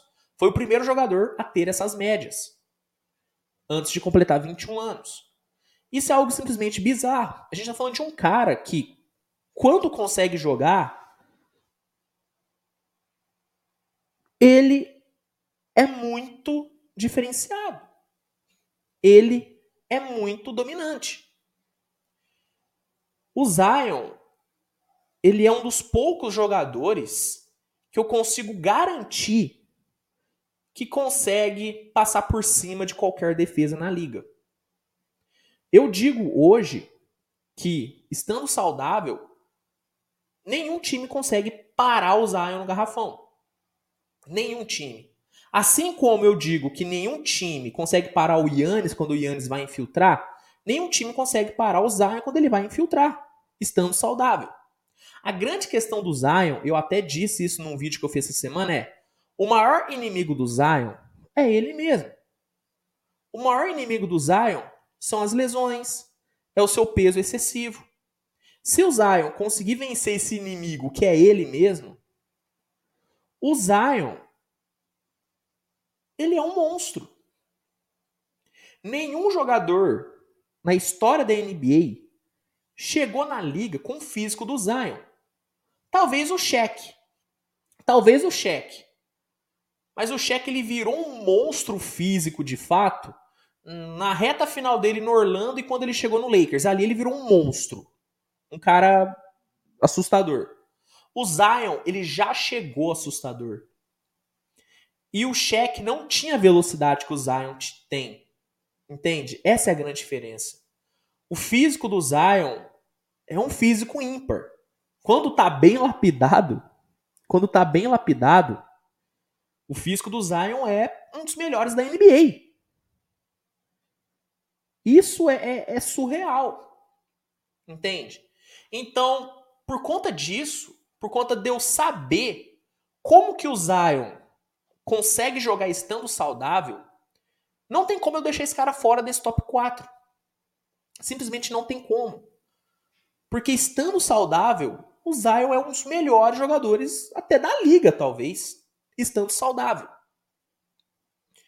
Eu torço demais, ao contrário de que muitos podem pensar, de que eu torço contra o Zion, que é uma besteira. Eu torço muito. Eu torço muito para que o Zion fique saudável.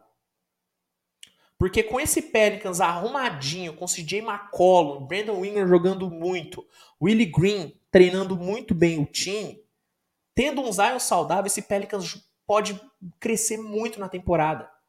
É um time que pode brigar por coisa séria na temporada. Entende? Só que isso passa diretamente pelo Zion. Hoje eu digo que o Pelicans não precisa do Zion para ser competitivo. Porque mostrou na, próxima, na última temporada de que pode lidar muito bem com a ausência do Zion. Mas eu também digo que o Pelicans precisa do Zion para competir por algo na Conferência Oeste. Sem o Zion, sem o Zion, o, o Pelicans pode chegar no segundo round de playoff. Pode chegar. Agora, tendo um Zion saudável, a gente pode falar de um Pelicans daqui duas temporadas brigando por uma vaga na final da Conferência Leste. E não é exagero. Porque o Zion tem esse, esse poder de decisão. E algo que a torcida do Pelicans, e para quem é fã do Zion como eu, pode usar como motivação para acreditar que o Zion vai dar a volta por cima, é o fato de que Embiid, é, Blake Griffin, todos esses caras tiveram muitos problemas de lesão antes de conseguirem engrenar na, engrenar na liga.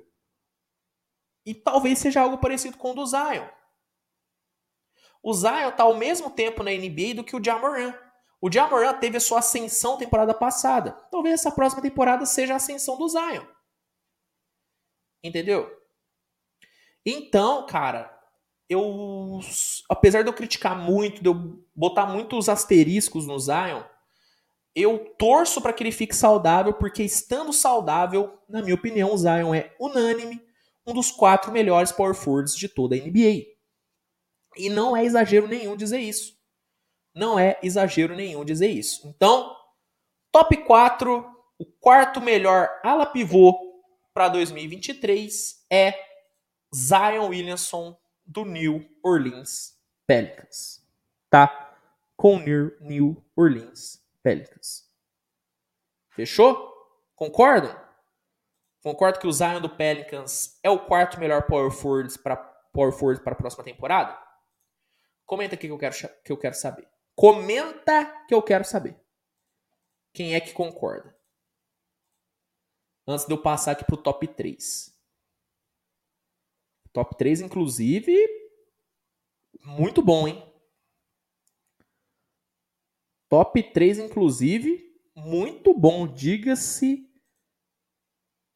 diga-se de passagem.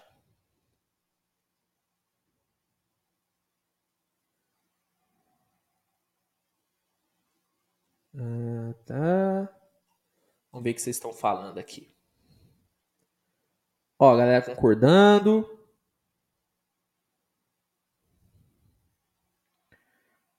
Galera concordando bastante, ó. Coisa linda. Coisa linda. O asmático falou que parou de concordar no Mobley. Que isso, asmático? Que isso, cara? Lucas Salu falou que discorda. Pedro Augusto perguntando: é, que dia sai dos melhores pivôs? Semana que vem, meu amigo. Na próxima terça-feira eu trago eu trago os melhores pivôs, tá bom? Hoje são os melhores power forward. O Dark perguntou se vai ter uma live dos melhores PGs. Já teve, meu amigo. Ó, tá atrasado, Darkest. Foi a primeira que eu fiz, ó. Dá uma conferida na playlist do Switch Podcast que tá ali, pô. Tá ali. Foi a primeira. Foi a primeira.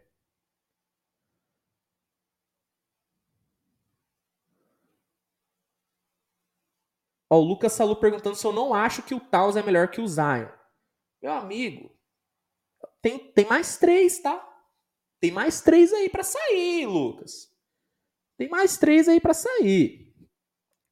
Ó, galera perguntando aqui da lista até agora. Ó, antes de eu entrar aqui no top 3, deixa eu repassar aqui então. Quarto lugar, Zion Williamson em quinto, Evan Mobley em sexto, Jaron Jackson Jr. Em sétimo, Pascal Siakam. Oitavo, Scottie Barnes. Nono, Draymond Green.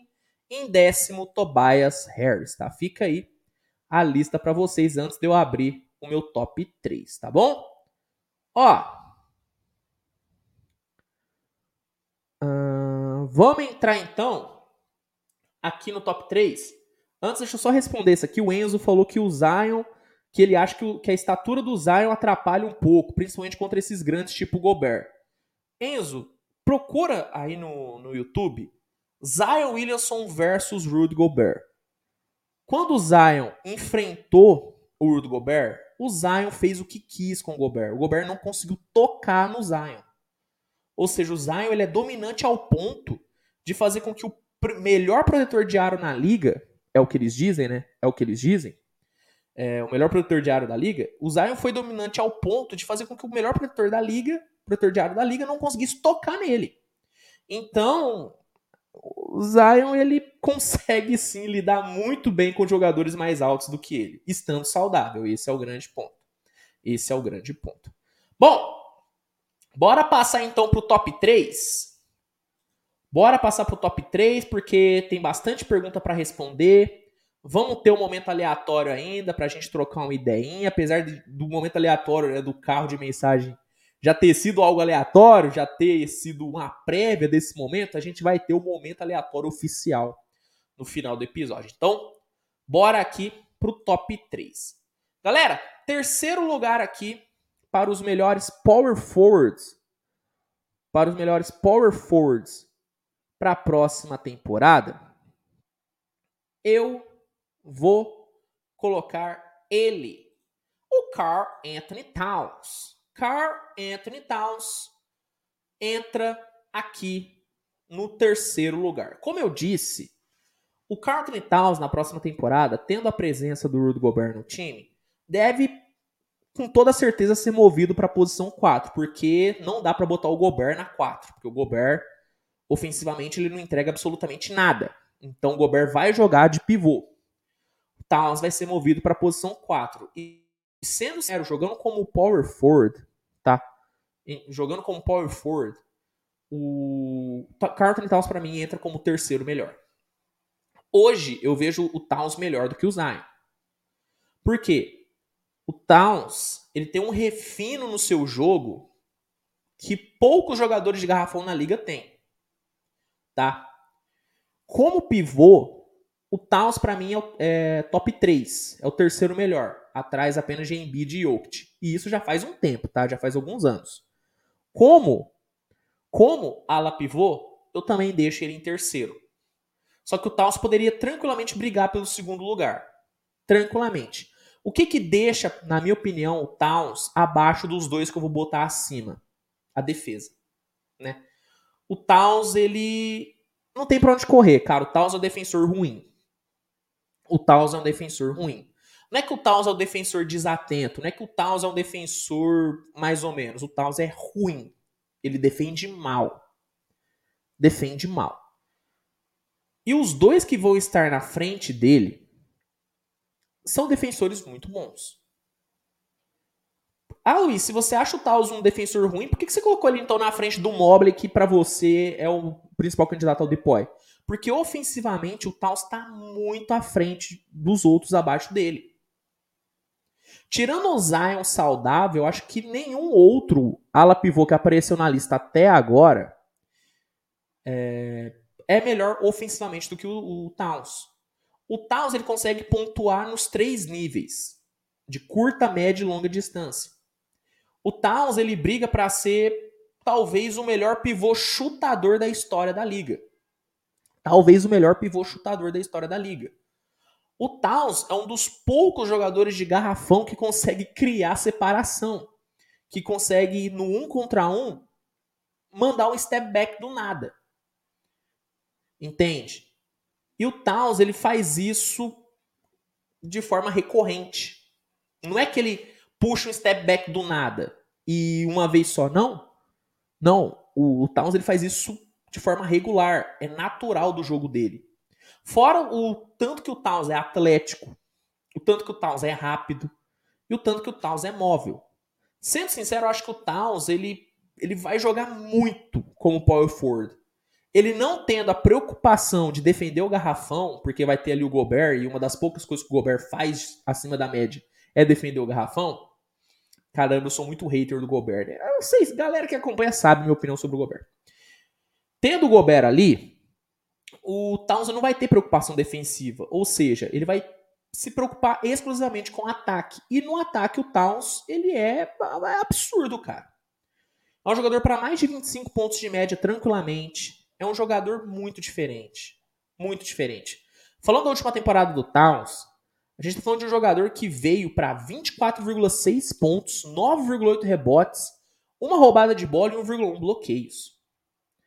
Como é, power forward, tendo o Gobert, para mim o Towns ele vem para no mínimo 26 a 27 pontos de média. E eu não estou exagerando. O Taos, para mim, na próxima temporada, briga para ser um dos cestinhas da NBA. Porque ele não vai ter preocupação nenhuma defensiva. E o esquema do Minnesota Timberwolves vai centralizar muito o jogo no Taos. Apesar de eu acreditar que no, nos próximos anos o Anthony Edwards vai assumir o protagonismo do Minnesota, que o Anthony Edwards vai acabar de forma naturalmente se tornando franchise player da equipe, eu acho que o Towns ainda vai ser o centro das ações ofensivas do Minnesota por alguns anos.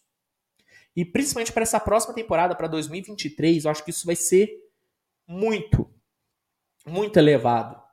Tá? Acho que o número de bolas que o Towns vai receber vai ser talvez em volume a maior quantidade que ele já recebeu na carreira porque ele vai estar tá muito livre para jogar no ataque. E isso é incrível. Então, por conta de tudo isso, acho que eu fiz uma boa defesa aqui do Towns. Por conta disso, acho que o Towns ele vai ter muito sucesso jogando como ala pivô, tá? Acho que ele vai ter muito sucesso jogando como power forward. E eu acho que ele vem sim para ser um dos três melhores power forwards para a próxima temporada. Se não for um dos dois melhores, tá? se não for o segundo melhor. Mas hoje eu vou botar ele aqui em terceiro.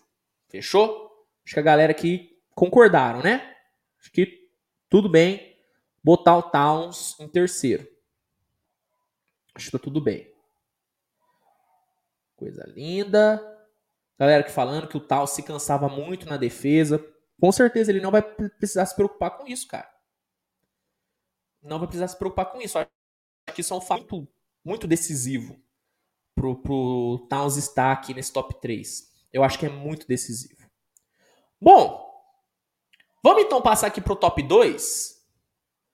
Vamos passar aqui pro, pro top 2. E galera, só lembrando, tá? Deixa o like, tá bom? Quem ainda não deixou o like na live, deixa o like, cara. Deixa o like que ajuda muito mesmo. Ajuda muito mesmo que o conteúdo chegue sempre para mais e mais pessoas, tá? Então, deixa o like aí para dar aquela aquela moral, tá bom? Galera, top 2 aqui, segundo lugar para melhor power forward para 2023 é ele, né, cara? Acho que é carta marcada aqui, né? Anthony Davis. Não tem para onde correr aqui. Assim como o Zion Williamson, o que eu tô analisando aqui é o caso do Anthony Davis ficar saudável, tá? Assim como o Zion Williamson também, o maior inimigo do Anthony Davis são as lesões. Só que, estando saudável, na minha opinião, Anthony Davis é um dos melhores jogadores de toda a NBA. Tanto é que na temporada passada, antes dele se lesionar e tudo, eu botava o Anthony Davis como um dos fortes candidatos a MVP. E eu sempre coloco o Anthony Davis como candidato a MVP. Porque ele é o Anthony Davis. Porque ele é um cara que, quando saudável, te entrega médias de duplo-duplo. É um cara que, quando saudável, tem um dos maiores impactos defensivos da liga. E é um cara que, quando saudável, é um dos jogadores mais imparáveis da NBA no ataque. Isso é o Anthony Davis. O Anthony Davis, temporada passada, tendo todos os problemas é, possíveis físicos, o Anthony Davis meteu 23,2 pontos, 9,9 rebotes, 1,2 roubos de bola, 2,3 bloqueios e 53,2% field goal. Galera, galera, isso é número de MVP. A gente está falando de um cara que, quando saudável, mete número de MVP. E que é um segredo? Tendo esses números, tinha gente dizendo que o Anthony Davis estava jogando mal. Tinha gente dizendo que o Anthony Davis estava rendendo um pouco. E de fato, comparado ao que o Anthony Davis já rendeu, não foi, não foram as melhores atuações dele. Mas, mesmo não sendo as melhores atuações, olha os números que o cara meteu. O Anthony Davis, ele é indiscutivelmente um dos melhores jogadores da NBA nessa última década. E é um cara que, se não tivesse tanto problema de lesão, já teria empilhado alguns MVPs e alguns depois. Sem dúvida nenhuma. Sem dúvida nenhuma. Eu acho que a maior prova que a gente tem do impacto que o Anthony Davis pode ter estando saudável é a temporada de 2018, quando o Anthony Davis carregou o Pelicans para o playoff e brigou por Depoy e brigou por MVP. Aquilo é o Anthony Davis saudável. Pega os highlights daquela temporada do Anthony Davis. Aquilo é o Anthony Davis saudável. O Anthony Davis no título do Lakers, aquilo é o Anthony Davis saudável. O Anthony Davis decidindo a série contra o Denver Nuggets na bolha, esse é o Anthony Davis saudável. A gente está falando desse, dessa espécie de jogador. Uma espécie rara e uma espécie maravilhosa. Um híbrido que joga na 5, joga na 4, mas podia tranquilamente jogar na 1. A gente está falando de um cara que poderia tranquilamente ser, ser armador, porque a, a, a, habilidade que esse cara tem com a bola é algo fenomenal. Na minha opinião, na minha opinião, o Anthony Davis é o único jogador na NBA que pode parar jogadores como Zion, jogadores como LeBron, e jogadores como Yannis. Para mim, o Anthony Davis é o único cara que consegue fazer isso. É o único. Porque o Anthony Davis ele é um pesadelo para qualquer jogador. Porque ele é móvel, ele é forte e ele é ágil. Isso é bizarro. Eu acho que o Evan Mobley vai se tornar um defensor melhor do que o, do que o Anthony Davis. Sendo sincero, acho. Tá? Eu acho que o Evan Mobley pode se tornar um defensor melhor. Só que hoje não é. O Anthony Davis saudável, para mim, ainda é um dos melhores defensores de toda a liga. Entendeu? Então, o motivo de eu colocar o Anthony Davis em segundo lugar como o segundo melhor power forward da NBA para 2023 é porque esse cara, estando saudável, ele é indiscutivelmente top 7, talvez, de toda a NBA. Entendeu? Ele é um cara que ele pode sim ser MVP depois na, numa mesma temporada. Assim como o Yannis foi, o Anthony Davis também pode. Só que ele tem que ficar saudável. Então aqui, cara, assim como eu, eu ranqueei o, o Zion pelo que ele pode produzir estando saudável, eu também vou ranquear o Anthony Davis pelo que ele pro, pode produzir saudável.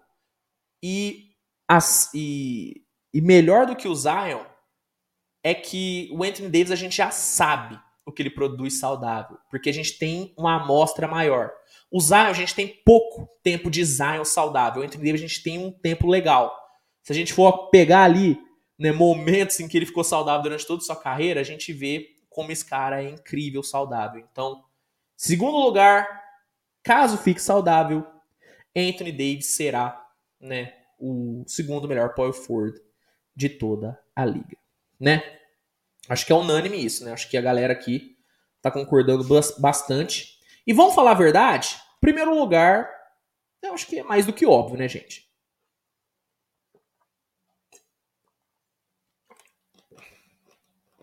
Acho que é mais do que óbvio. Preciso dizer ainda quem que é o melhor power forward de toda a liga? Yannis Antetokounmpo, né, galera? Pelo amor de Deus, né? Acho que não tem nem, nem discussão.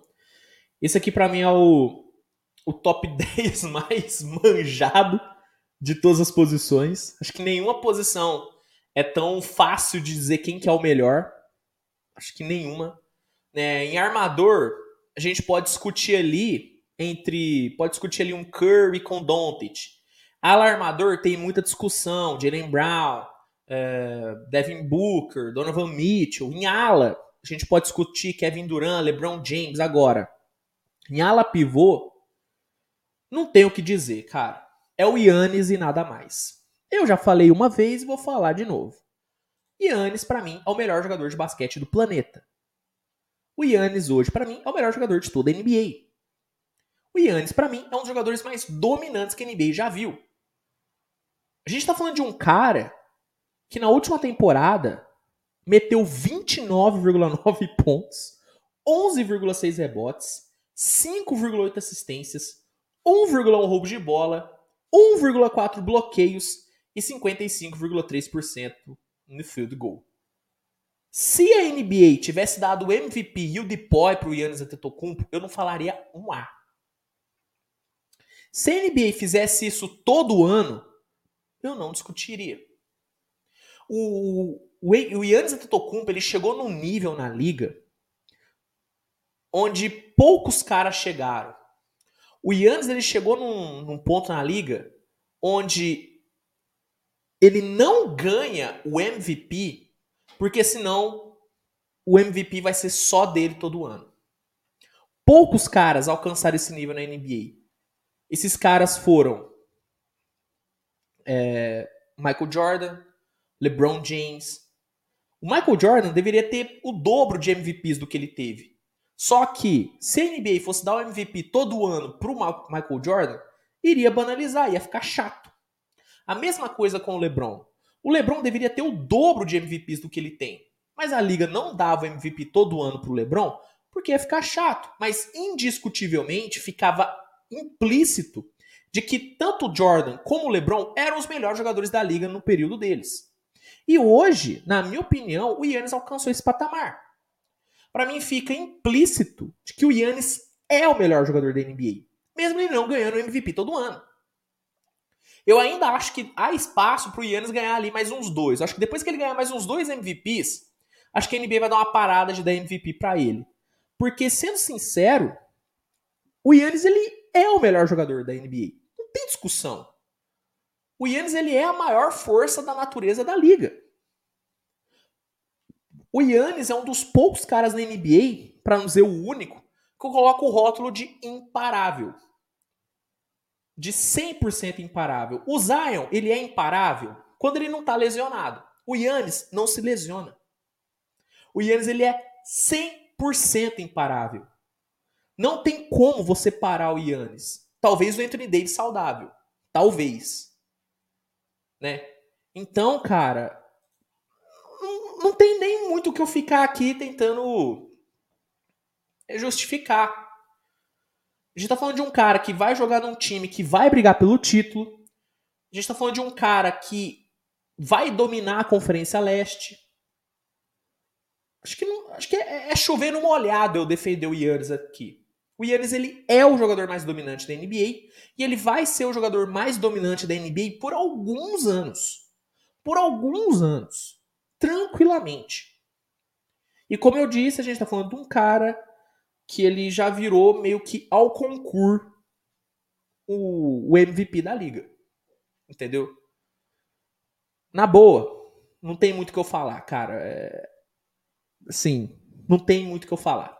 Yannis Antetokounmpo é o melhor power forward da liga, disparado, e ele é o melhor jogador da NBA. Não tem o que eu discutir aqui. Como eu disse, é o top 10 mais fácil de fazer, né? Com o top 1 mais fácil de se fazer, porque é unânime. É unânime. Yannis é o melhor jogador na posição de power forward da liga e é o melhor jogador da NBA para 2023, para 2024, 25, 26, 27, 28, 29, 30. É isso. É desse nível que a gente está falando aqui. Entendeu? Então, então, fechamos aqui o nosso top 10, hein? Top 10 fechado com Yannis Antetokounmpo em primeiro, Anthony Davis em segundo, Carl Anthony Towns em terceiro, Zion Williamson em quarto, Evan Mobley em quinto, Jaren Jackson Jr. em sexto, Pascal Siakam em sétimo, Scottie Barnes em oitavo, Draymond Green em nono e Tobias Harris em décimo. Esse é, esse é o top 10 de power forwards para 2023. E aí, concordar?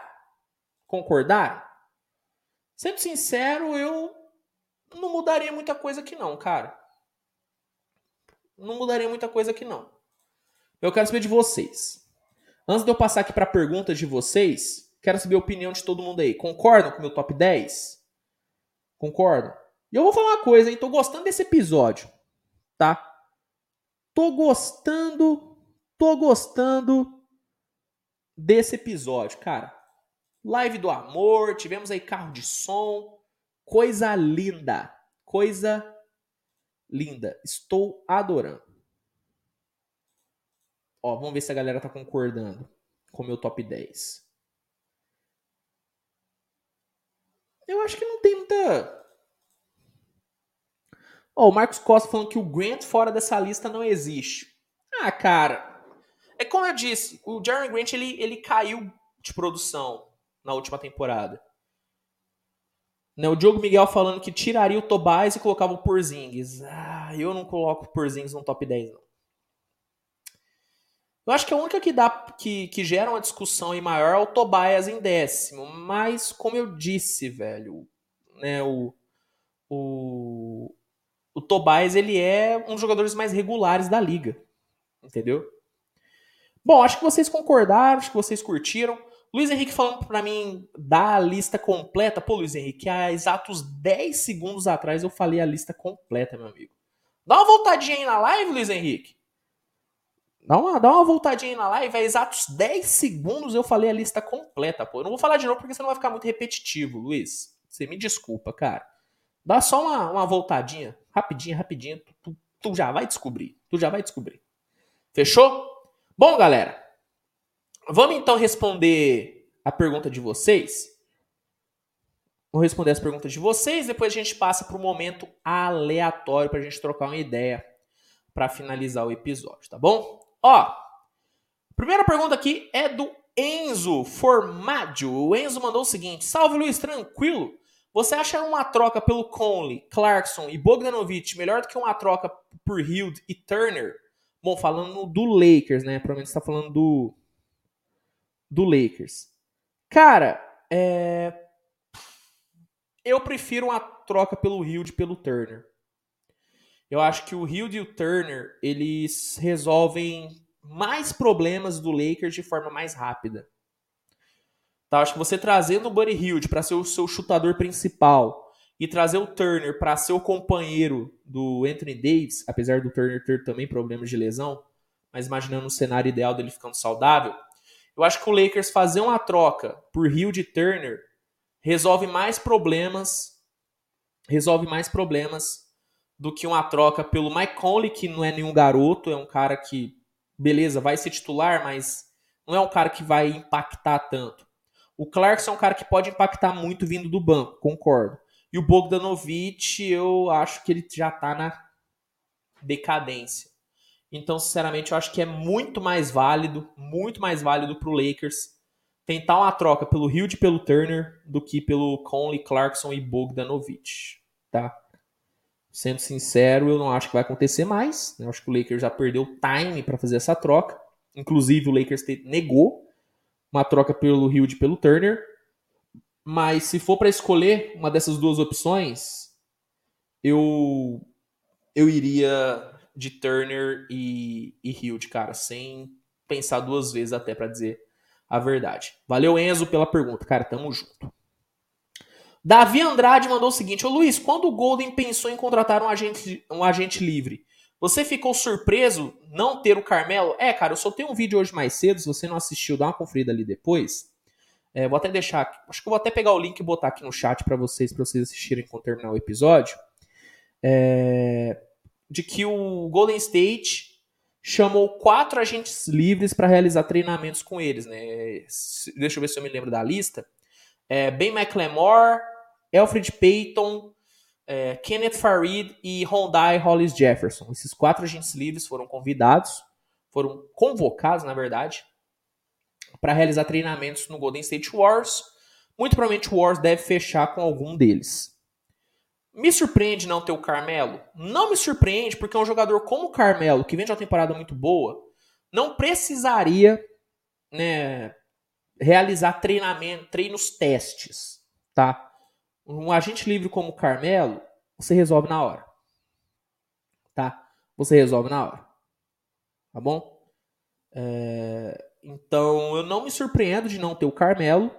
Eu me surpreendo do Wars não estar sendo mais agressivo não estar sendo mais agressivo para conseguir o Carmelo. Isso me incomoda um pouco e me surpreende.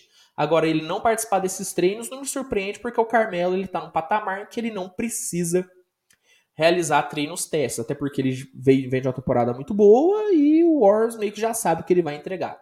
Agora, Ben McLemore, Peyton, Hollis Jefferson e Kenny Farid, o Warriors não sabe como eles estão fisicamente, tecnicamente, então por isso que vai realizar treinamentos. Agora, o Carmelo não me surpreende ele não participar dos treinos, tá bom? Diogo Rodrigues pergunta pro final do podcast: o Cleveland é o principal favorito no leste? Cara, eu fiz um vídeo sobre minhas expectativas pro Cleveland, tá? É, não vou dar um. Eu vou, vou, vou responder a pergunta, óbvio, mas se você quiser dar uma conferida no vídeo que eu fiz, eu explico de uma forma mais aprofundada a minha opinião. Mas falando aqui por alto, acho que o Cleveland é um, do, um dos contenders no leste. Acho que é um time que vem para brigar. Só que eu ainda vejo dois times estando ao, uns dois degraus aí na frente do Cleveland. Milwaukee e Celtics, tá? Para mim, esses dois times estão à frente do Cleveland ainda. Acho que o Cleveland ainda não briga pelo título do leste. Acho que o Cleveland briga por vaga direta para playoff e pode sonhar sim com a semifinal de conferência. Acho que pode sonhar com a semifinal de conferência. Agora, pelo título do leste, eu acho muito forte. Acho que é muito cedo. Para a temporada seguinte, para a temporada 23, 24, talvez. Para 22, 23, não acho. Tá? Sinceramente, não acho. Ainda não acho. Tá? Mas se tem um time que pode surpreender e acabar beliscando a vaguinha na final no leste, sendo uma surpresa, é o Cleveland. Mas falando de uma forma racional, parando para pensar no que o time pode de fato entregar, Acho que uma semifinal de conferência é ok. Ainda vejo Bucks e Celtics na frente, mas eu acho que o Cleveland tá no bolo ali com o Philadelphia, tá no bolo com o Miami, tá no bolo com o Chicago. Inclusive, eu acho que o Cleveland hoje é até melhor do que o Chicago. Tá no bolo de toda essa galera, tá? Mas eu ainda vejo Bucks e Celtics um degrauzinho acima. Fechou? Obrigado pela pergunta, Diogo. Tamo junto. Ó, o Marcelo Dias mandou aqui um super chat. Obrigado demais, Marcelo. Ele mandou o seguinte: Como escolher um time para chamar de meu na NBA? Cara, isso é muito pessoal. É muito pessoal. Como dica que eu posso dar, é algo que me ajudou, foi pensar em, em times que se identificam, que se relacionam com coisas que você gosta. Por exemplo, eu. Eu gosto muito de música country e gosto muito, muito de rock. Eu queria escolher um time que fosse de um estado que vivesse, que respirasse esse estilo musical. Escolhi Oklahoma, um do talvez o maior berço de música country americana. É... Outra dica: estilo de jogo que você gosta. Você gosta de um jogo mais decisivo, de um jogo mais defensivo? Você gosta de um jogo mais fluido? Você gosta de bola de três? Você gosta de um time de transição? Analisa a NBA e vê alguns times que se encaixam nesse perfil e escolhe um time que é, atenda ao seu gosto né, de, de, de, de assistir, seu gosto de basquete. Outra dica: jogadores, cara. Quais são os seus jogadores favoritos? Torcer pro time do seu jogador favorito é uma boa. Eu acho que é sempre uma, uma boa. Mas, cara, independentemente da dica que eu te der, isso é muito pessoal, cara. Às vezes você assiste o jogo de um time, clica e você se apaixona pelo time, cara. Entendeu? Acho que é muito pessoal isso, cara. Eu escolhi o Oklahoma pelo estilo de jogo da época que eu gostava muito, né? Que eu gostava muito, né? Transição rápida, um time muito agressivo na defesa, muito agressivo no ataque. E por ser um time que se relaciona com coisas que eu gosto, né? Música country, né? rock, né? a cidade né, de Oklahoma, uma cidade bonita, né? uma cidade interiorana, que se identifica muito comigo, que eu sou do interior também. Então acho que é muito pessoal, cara, é muito pessoal. Mas fica aí algumas diquinhas, né, para você. Espero que eu tenha ajudado. Marcelo, tamo junto. Obrigado pelo super chat. O Diogo Miguel mandou o seguinte: Luiz, na sua opinião, quem vai ser mais dominante se der certo? Chet Holmgren ou Victor Wembanyama, provavelmente a pick 1 do próximo draft? Cara, é muito difícil. Porque são dois jogadores que têm o mesmo problema físico. São dois jogadores absurdamente magros que precisam urgentemente ganhar corpo, né? O Chet já está fora da sua primeira temporada, né? E o Vitor, né, tem toda a expectativa aí. Cara, vendo o tape dos dois, vendo o tape do Chet uh, na, na NCAA e vendo o tape do Vitor Embayama na Liga Francesa, me agrada mais o Embayama. Tá? Acho que o Embayama ele tem tecnicamente mais recurso do que o Chet. O Chet ele é um ótimo defensor, um ótimo bloqueador e um jogador muito habilidoso na transição. Chuta bem também para três pontos.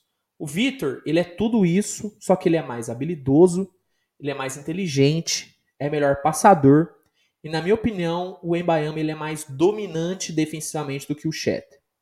O Chet ele pode defender, ele defende muito bem o garrafão, só que no perímetro tem algumas ressalvas. O Embayama ele defende muito bem tudo. Entende? O Embayama para mim ele, ele vai chegar mais muito mais pronto para jogar na NBA do que o Chet. Ainda vai estar tá com problema físico, tá? Ambos têm problemas físicos, ambos são varetas andantes. Essa é a grande verdade. Só que, tecnicamente, falando de refino de jogo, eu sou mais o Embaiano. Tá? Eu sou mais o Embaiano. Então, acho que se ambos derem certo, no melhor cenário possível, eu acho que o Embayama ele vai ser mais dominante do que o Chet. Né? Se o Embayama ganhar corpo e ficar saudável, esse cara briga para ser o cara mais dominante da NBA. Tá? mais dominante da NBA. E sem exagero, tá? Sem exagero. Tá bom? É... Lucas mandou o seguinte: Luiz, quando o meu hit caiu no playoff passado, notícias de que um título seria possível só com mais alguém para segurar a responsa com o Butler. Quem você acha que poderia ser esse? Donovan Mitchell ou Kevin Durant, cara. Nessa off-season, o Heat teve a oportunidade de pegar um dos dois. Para mim, esses dois carregariam o piano e assumiriam a, essa responsa aí do Butler. O Heat perdeu os dois. Hoje, pelo que está disponível, ninguém, cara. Sendo sincero, acho que o Heat vem para mais uma temporada tendo o Butler como seu principal jogador. E isso não necessariamente é algo ruim, né? Mas para quem acha que o Heat precisava de um outro cara, sendo sincero, não vai ter. Para essa próxima temporada, acho muito difícil. Só se der um, pô, uma merda muito gigante em alguma equipe na, na trade deadline e alguma superestrela quiser sair. Fora isso, né?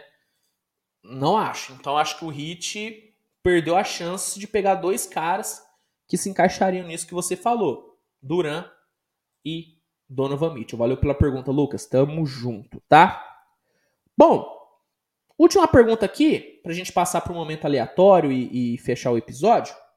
O Miguel mandou o seguinte: Luiz, o Minnesota deve se preocupar com a questão da renovação contratual do Anthony Edwards? Ainda não, cara. Ainda não. Não acho que é coisa para o Minnesota ficar pensando muito agora. E eu acho que o Minnesota vai conseguir lidar muito bem com essa renovação do Anthony Edwards, porque eu acho que essa é a última temporada do DeAndre Russell. Eu acho muito difícil o, DeAndre Russell ficar no Minnesota mais do que essa temporada. Inclusive, eu vou ficar surpreso se o Minnesota não trocar o DeAndre Russell na trade deadline. Acho que tem uma grande chance disso acontecer para tentar recuperar algumas picks de draft. Eu acho que esse é um movimento natural. E sem o DeAndre Russell no seu roster, abre um, cap space muito bom, suficiente para renovar com o Anthony Edwards. Então acho que a última preocupação que o Minnesota tem que ter é o Anthony Edwards, cara. Acho que o núcleo com Anthony Edwards e Carl Anthony Towns está mais do que garantido. Não acho que é algo que o Minnesota tem que, tem que se preocupar, não, tá bom? Obrigado demais pela pergunta, Miguel. Tamo junto demais. Fechou? Galera, vamos então para um momento aleatório aqui, para a gente fechar o episódio. Ó, momento, momento aleatório, para quem está aqui pela primeira vez, é o momento onde eu vou responder as perguntas de vocês, mas só perguntas não relacionadas a basquete, tá? Então agora é freestyle, cara. Agora é trocar ideia. Agora é trocar ideia. Então mandem aqui suas perguntas. Como eu disse, nada relacionado a basquete. É um momento aleatório, cara. É hora da gente trocar ideia aqui pra gente encerrar o episódio. Então, sou todo de vocês. Mandem suas perguntas pra gente aqui trocar uma ideia.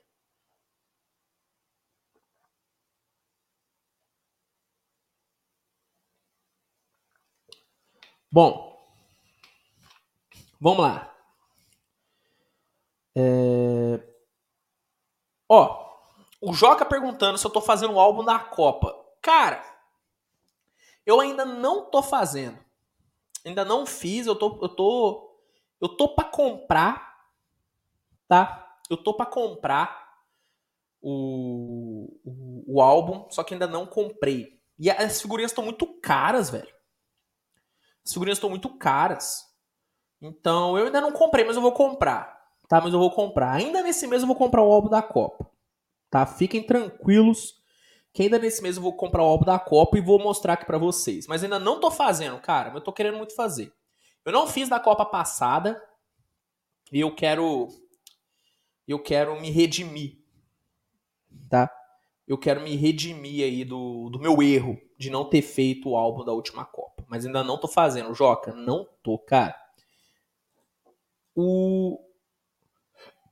Dorks P mandou o seguinte: Flamengo ganha Libertadores? Cara, hoje é o grande favorito, né, mano? Hoje é o melhor elenco do Brasil disparado. Tem os melhores jogadores do Brasil disparado. E já tá mais do que garantido na final. Então acho que a, a, a tendência, né? a tendência é o, o, o Flamengo ganhar. Só que o Palmeiras é um time muito chato, né? O Palmeiras joga hoje, inclusive, né? Tá muita gente perguntando se o Palmeiras cai hoje, ó, o Luiz Henrique perguntando. Cara, o Palmeiras é um time muito nojento, cara. É um time muito nojento de ganhar, um time muito chato. É, talvez, é o grande pesadelo do Flamengo, é enfrentar o Palmeiras na final. Mas hoje eu digo que o Flamengo é um pouquinho mais favorito. Acho que hoje o Flamengo é um pouquinho mais favorito que o Palmeiras. Minha aposta hoje seria o, o Flamengo ganhando. Tá? Essa seria minha, o meu palpite hoje. O Adriano Mesquita, quem era mais engraçado nas, nas entrevistas? Romário ou o. Acho que você quis, quis escrever Alan Iverson, né? Ou Alan Iverson. Cara, o Alan Iverson ele não era necessariamente engraçado, ele era irreverente. O Alan Iverson ele era muito sarcástico. O Romário ele queria ser engraçado. O Romário ele era engraçadão. Então acho que é o Romário, cara. As entrevistas do Romário eram muito boas, né? Para quem não teve oportunidade, vai no YouTube e vê o, a entrevista do Romário explicando o porquê que ele deu um soco na cara do Simeone. Simeone, hoje treinador do Atlético Madrid. Irmão, é maravilhoso, cara. Tá o Romário na praia, no Brasil, porque ele foi suspenso, então ele foi passar a suspensão dele no Brasil. E ele fala que, pô, o Simeone, né, argentino, quis, né, brigar comigo, sabe como argentino é, e eu dei um soco na cara dele. Ele simplesmente falou isso, pô, na praia. É bizarro, cara. Eu acho que o Romário, o Romário, ele é o dono das melhores entrevistas, talvez, do esporte mundial. O Romário tem entrevistas maravilhosas. Eu vou de eu vou, eu vou de Romário. Eu vou de Romário, vou de Romário. Tá bom? O Asmático pedindo para mim contar mais um caos do app do Foguinho. Cara, ó, vou contar um dessa semana. Vou contar um dessa semana. Cara, dei match com a senhorita no app do Foguinho. E, pô, papo vai, papo vem, tal trocamos o WhatsApp, tudo, toda aquela coisa maravilhosa, tudo. Aí, meu amigo, aí do nada, cara, isso aqui é muito, é muito me expor, né? Mas vamos lá. Do nada, a, a, a, a senhorita, a senhorita me, me, me, me mandou o seguinte. Ela mandou o seguinte. Não, porque esses dias estava eu, meu namorado e tal, conversando. Aí ela mandou, mandou isso. Ah, tava eu e meu namorado conversando essa semana e tudo. Aí eu olhei e falei, namorado? Ué. Mas tá no foguinho. Ó, o Ayrton Oliveira mandou o seguinte. Ó, o Ayrton Oliveira falou o seguinte, ó, ó, ó. Se o que eu falei para vocês pararem de usar o app do foguinho mas eu tô usando. Galera, é o seguinte, façam o que eu falo, não, não façam o que eu faço. Entendeu? Eu, é, infelizmente, eu uso. Infelizmente, eu uso o foguinho, entendeu? Mas eu não recomendo. Por situações como essa. Porque, como eu tava dizendo, é o seguinte. A garota falou, não, esse dia eu tava conversando com meu namorado, tal, tal, tal. Eu olhei e falei, pô, namorado? Como assim? Aí eu falei, namorado? Interrogação. Aí ela, é, eu não te contei, né? Eu tenho namorado e tudo, tal. Tô relacionamento aberto, tal. Aí eu, oxi. Tipo assim, eu sou um cara meio cabeça aberta. Eu não sou, não sou um cara né, ortodoxo.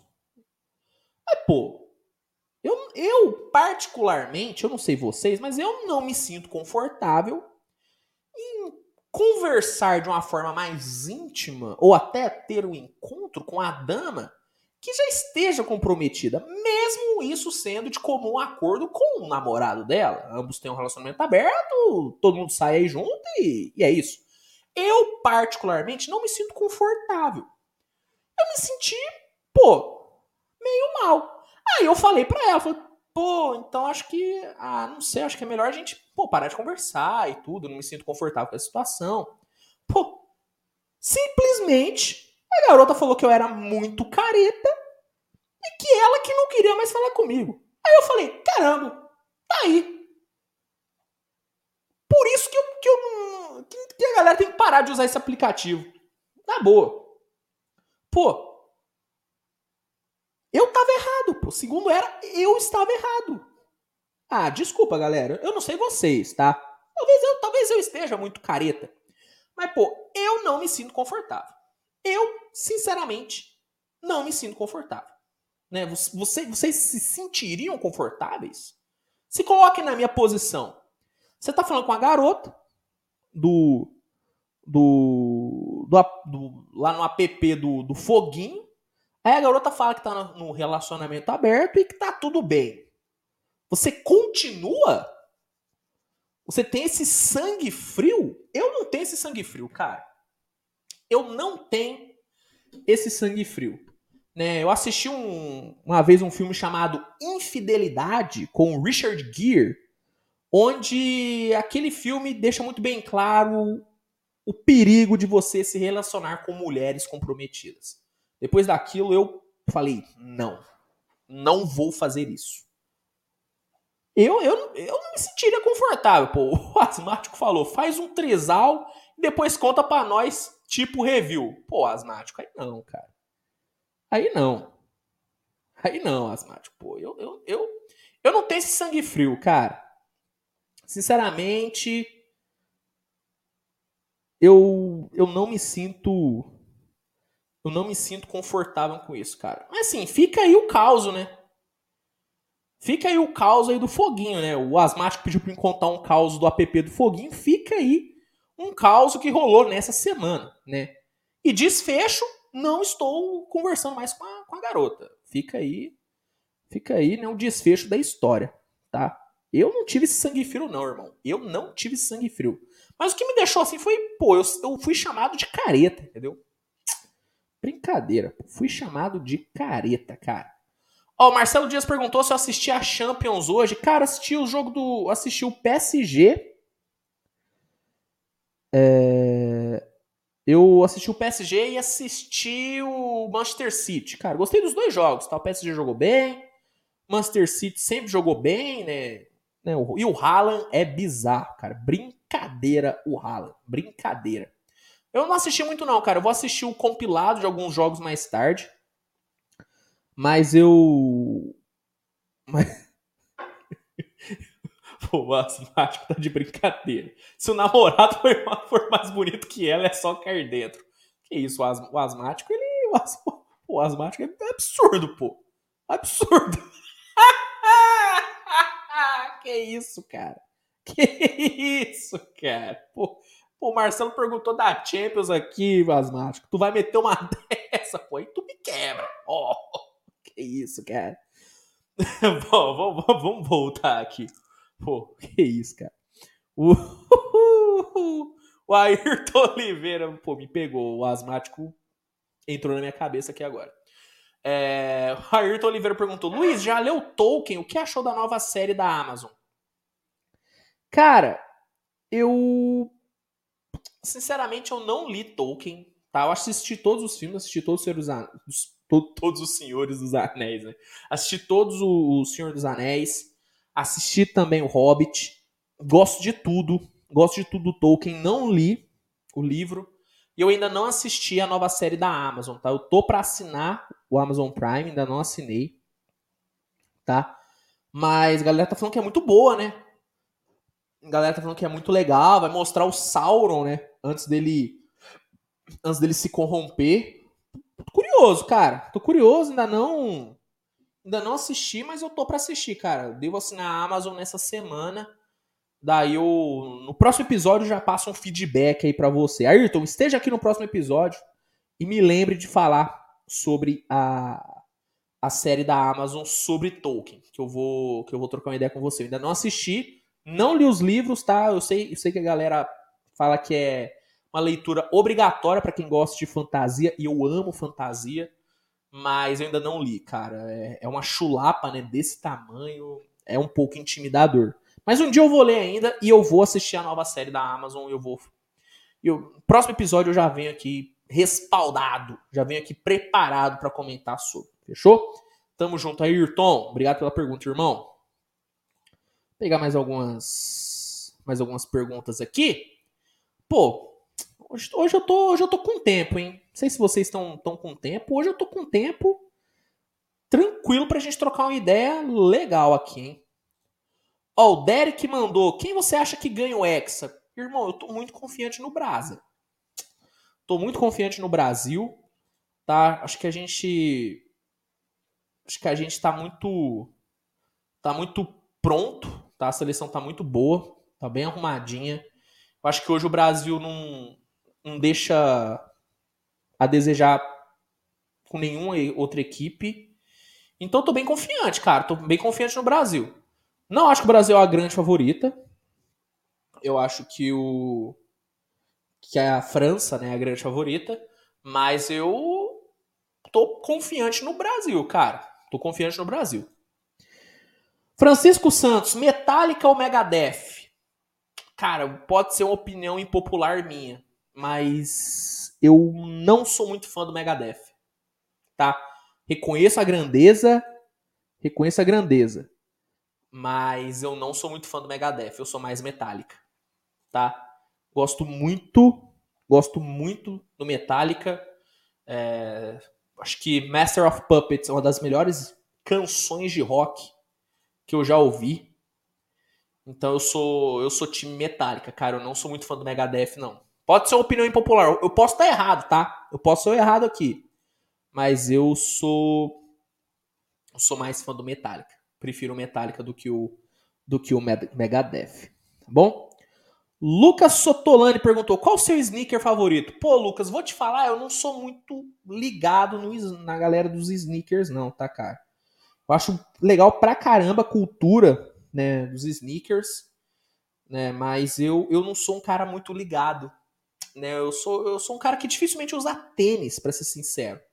Mas, particularmente, eu acho que a linha do Curry é muito bonita, cara. Os tênis do Curry são lindos são lindos demais. Acho que talvez a linha mais bonita seja a do Curry.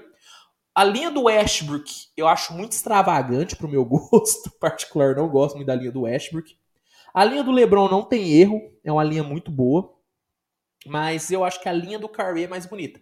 Mas novamente, eu não sou o cara muito ligado em sneakers, tá? Talvez eu esteja falando uma merda colossal. Mas eu não sou muito muito da muito do sneakers não, tá? Mas eu acho que a linha do Curry é mais bonita. Opinião basada por nada. Eu acho que a linha é mais bonita. Tá bom? Pelo menos é né, na, minha, na minha visão. O, ó, o Luiz Henrique mandou a boa. O Luiz tem mó cara de quem usa Crocs. Eu uso Crocs, cara. Uso Crocs tranquilamente. Inclusive, eu tô para comprar uma pantufa. Eu tô pra para comprar uma pantufa, galera. Tô aqui revelando para vocês. Tô para comprar uma pantufinha em breve. Em breve. Eu sou eu sou da turma do Crocs, cara. Eu sou da turmaça do Crocs. Saio de casa com chinelo e bermuda. Eu sou dessa galera. Eu sou dessa galera, meu amigo. Eu sou dessa galera. Infelizmente, tá? Queria ser um cara mais do, do sneaker. Eu acho que acho muito bonito, igual o Marquinhos, né, grande Marquinhos do Big Two Pod, e o próprio Veronese também, é, são caras muito ligados nos sneakers, né? São caras que têm tênis maravilhosos, inclusive quando eles foram na NBA House, que eu não fui, espero ir nessa próxima NBA House. Inclusive, façam pressão na, na NBA House para eles me chamarem. para eles me chamarem. É... fica aí, fica aí a recomendação. Façam pressão pra eu ir na NBA House essa próxima temporada. É, eu fui convidado, tá? Eu, eu, acabei não conseguindo ir, mas façam pressão para que para que eu seja convidado novamente. Inclusive na NBA House, lá o Marquinhos e o Veronese desfilaram ótimos modelos de, de, de tênis ali, que eu fiquei impressionado, tá? Eu fiquei impressionado. Mas eu não sou muito do sneaker, não, cara. Não sou muito do sneaker, não. Ó, o, o Mr. Rudra mandou: Que tipo de série tu vês? Já viste The Boys? Já assisti The Boys, gosto muito, tá? Gosto muito. E cara, eu não tenho um estilo muito muito singular de série não, tá? Eu gosto muito, eu gosto muito de série de comédia. Por exemplo, uma das minhas séries favoritas é The Office. Eu tenho até uma camisa, né, do do do Michael Scott posterizando o LeBron James. Sou muito fã de The Office, sou muito fã de Friends. Seinfeld, bom pra caramba. Só que ao mesmo tempo eu gosto também de séries de fantasia, por exemplo, Sobrenatural. Sou muito fã de Supernatural. Muito fã de Supernatural. É, eu assisti recentemente Sandman. Gostei pra caramba. Muito.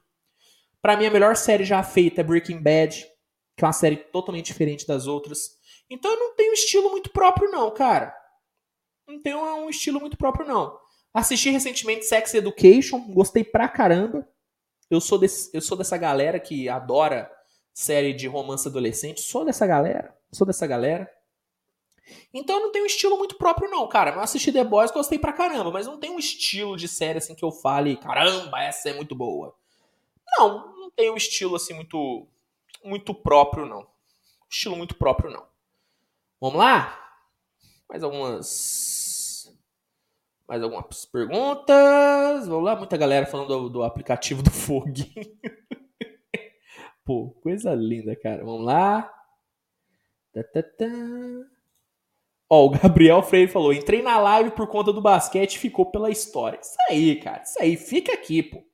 Fica aqui com nós, que aqui é a resenha garantida.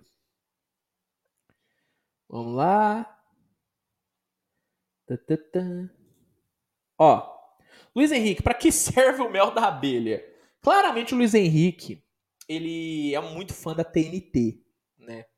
E é muito fã do Casé e do Pedro Certeza, porque viralizou um vídeo dos dois onde eles se perguntavam: para que que o mel da abelha serve para a abelha? Porque pra gente, beleza. Beleza. É, o, né, o o mel da mel é, pô, nossa, serve como alimento. Agora, para abelha, qual que é a utilidade do mel para a abelha? Quando eu vi esse vídeo, eu fiquei eu fiquei me eu fiquei me questionando, tá? Eu fiquei eu fiquei me questionando. E para ser sincero, eu não achei uma resposta. Eu não achei uma resposta do para que que serve o mel da abelha para a abelha. Porque a abelha não come o mel. Entendeu?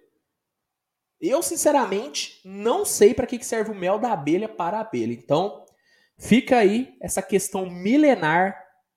Fica aí essa questão milenar para vocês aí responderem. Porque eu não tenho uma resposta, tá bom? Ó, o asmático pergunta. Mas um abraço aí pro Casimiro e pro Pedro Certezas aí, que levantaram essa questão maravilhosa. O asmático perguntou: filme, série, anime ou livro? Cara, difícil, hein? Eu, eu ficaria com livro, tá? Hoje em dia eu leio muito mais do que eu assisto filme, série ou anime. Eu assisto muito anime, tá? Eu prefiro anime do que série e filme, para ser sincero. Então acho que minha ordem seria livro, anime, filme série. Talvez eu colocaria até documentário na frente de série. Sou muito tiozão, né? Eu sou muito tiozão. Puta que pariu. Mas é a verdade, né, gente? Tô me abrindo aqui para vocês. Para mim, eu colocaria documentário ainda na, na frente de série, mas a mídia que eu mais consumo são livros. Eu ainda leio mais do que eu assisto qualquer outra coisa. Inclusive, queria assistir mais. Queria assistir mais coisas, tá? Queria assistir mais coisas. Mas infelizmente eu não assisto, então fico aí mais com, com livros, tá bom? Tá bom? Vamos aqui, mais algumas perguntas. Vamos lá, vamos lá. É, Garden ou Pearl Jam? Pergunto TKTBR Cortes. Cara, Pearl Jam, né? Acho que não tem nem mais nem questionamento, né? Pearl Jam, absurdo. Amo Pearl Jam. Amo Pearl Jam. Luca, Lucas fala, Luiz de Crocs é a oitava maravilha do mundo. Irmão, eu uso muito Crocs, tá? Muito Crocs, uso muito chinelo e em breve usarei pantufa, porque como eu disse, irei adquirir uma pantufa em breve. Luiz vai se tornar aquele tiozão de sandália de Jesus, bermudinha e polo no comando da churrasqueira. Tirando a parte da, da camisa polo, eu já sou esse cara, tá? Só não uso camisa polo. Agora o resto, eu sou esse cara, amigo. É shortão, camisa larga, sandália ou chinelo e é isso. Eu sou esse cara. Eu já sou um tiozão, sou um cara velho, né? Apesar de eu ter 23 anos, eu sou um cara velho, eu tenho uma cabeça de velho, entendeu? Então, esse é o esse é o meu grande problema. Esse é o meu grande problema. Eu já sou esse cara aí já. Eu já sou esse cara aí já, Lucas. Já sou esse cara. Vamos aqui, vamos lá. Uh, tá, tá, tá. Vamos lá, vamos lá. Vamos ver se tem mais alguma coisa aqui. Se eu já assisti Death Note, pô, tá de brincadeira, pô. Death Note é uma das, pô, um dos melhores animes da história, tranquilamente. Apesar de eu achar, apesar de eu achar o último episódio uma brochada, tá? O último episódio do Death Note é uma bela uma brochada, era totalmente desnecessário. Para mim é um dos melhores animes já feitos assim, tranquilamente, cara. Sou muito fã de Death Note. Amo, amo, amo de paixão, cara. Amo de paixão. Amo de paixão. Ó, galera, vamos aqui para as últimas perguntas. Vamos aqui para as últimas perguntas. Ó, última pergunta, hein? Um livro para você com a duração equivalente a de One Piece? Cara, que One Piece é longo pra caramba. Você quer uma recomendação de um livro longo igual One Piece? Nossa, cara. Talvez o primeiro Senhor dos Anéis, cara. Talvez o, o primeiro Senhor dos Anéis. Eu não li muito livro gigante. Tipo, eu li o primeiro game, o primeiro Guerra dos Tronos, gostei e tudo. Mas eu não li muitos livros gigantescos assim. Eu costumo ler livros de 350, é, 300, assim. Eu não leio livros muito longos assim, não. Talvez, talvez o, o, do, o primeiro Senhor dos Anéis seja longo assim, igual o One Piece. Igual o One Piece não tem, que o One Piece é longo pra caramba. O Ayrton Oliveira levantou aqui, né? It a coisa, It a coisa. Realmente, It a coisa é muito longo. É muito longo. Eu quase comprei o It a coisa, ainda não comprei. Eu tô com mais alguns livros do Stephen King para ler. Inclusive tem que terminar Joyland, né? Já faz uns dois episódios que eu recomendo Joyland para vocês. Ainda não terminei, mas eu vou terminar Joyland essa semana. Eu tenho ainda Iluminado para ler. Tem uma cacetada de livros do Stephen King para ler ainda. E depois eu vou de It a coisa. Mas se você quer livro longo, It a Coisa é uma ótima recomendação, o Hirto Oliveira fez. E o primeiro Senhor dos Anéis também é um livro longo pra caramba. Então fica aí a dica, se você quiser um livro, se você quiser uma chulapa de livro, fica a recomendação desses dois aí, tá bom? É... Ah, vou responder mais algumas perguntas aqui. Vamos lá. Tá, tá bom, o papo tá legal. O papo tá legal. Galera gosta de episódio longo, né? Vocês gostam de episódio longo? Então vambora. É... O Adriano perguntou: qual o seu vilão favorito? Cara, eu acho que nenhum vilão é, foi mais. Foi melhor escrito. Foi melhor escrito do que o Eren Yeager do Attack on Titans, né? O Shingeki no Kyojin. Quem já assistiu vai concordar comigo. O Eren, para mim, é o melhor personagem já escrito em qualquer obra. Filme, série, livro, nenhum personagem foi tão bem escrito como o Eren. E como o Eren acabou se tornando um vilão, né? Desculpa, quem não assistiu, né? O Eren acabou se tornando um vilão, eu eu acabo colocando ele como o melhor vilão, tá? O meu vilão favorito assim, porque ele é um cara que ele é um vilão, só que você se identifica muito com ele, entendeu? E nenhum outro personagem conseguiu causar esse sentimento em mim. Do tipo, eu tô vendo que ele tá fazendo merda, eu concordo que ele tá fazendo merda, só que eu torço para ele conseguir. Entende? Então, eu eu fico de Eren Yeager do Shingeki no Kyojin. Para mim ele é o melhor vilão e melhor personagem já escrito, cara. Eu sou aficionado, aficionado por Attack on Titans. Eu sou sou muito fã, sou muito fã mesmo do, do Eren, cara. Eu achei ele absurdo, absurdo, absurdo. Marcelo Dias, tá jogando algum jogo? E o LOLzinho? Cara, eu. Ah, velho, infelizmente eu não tô jogando muito, cara. Não tô jogando muito, viu, Marcelo? Eu não jogo LOL. Tá, eu joguei um pouquinho, mas eu não sou muito bom. Não sou muito bom.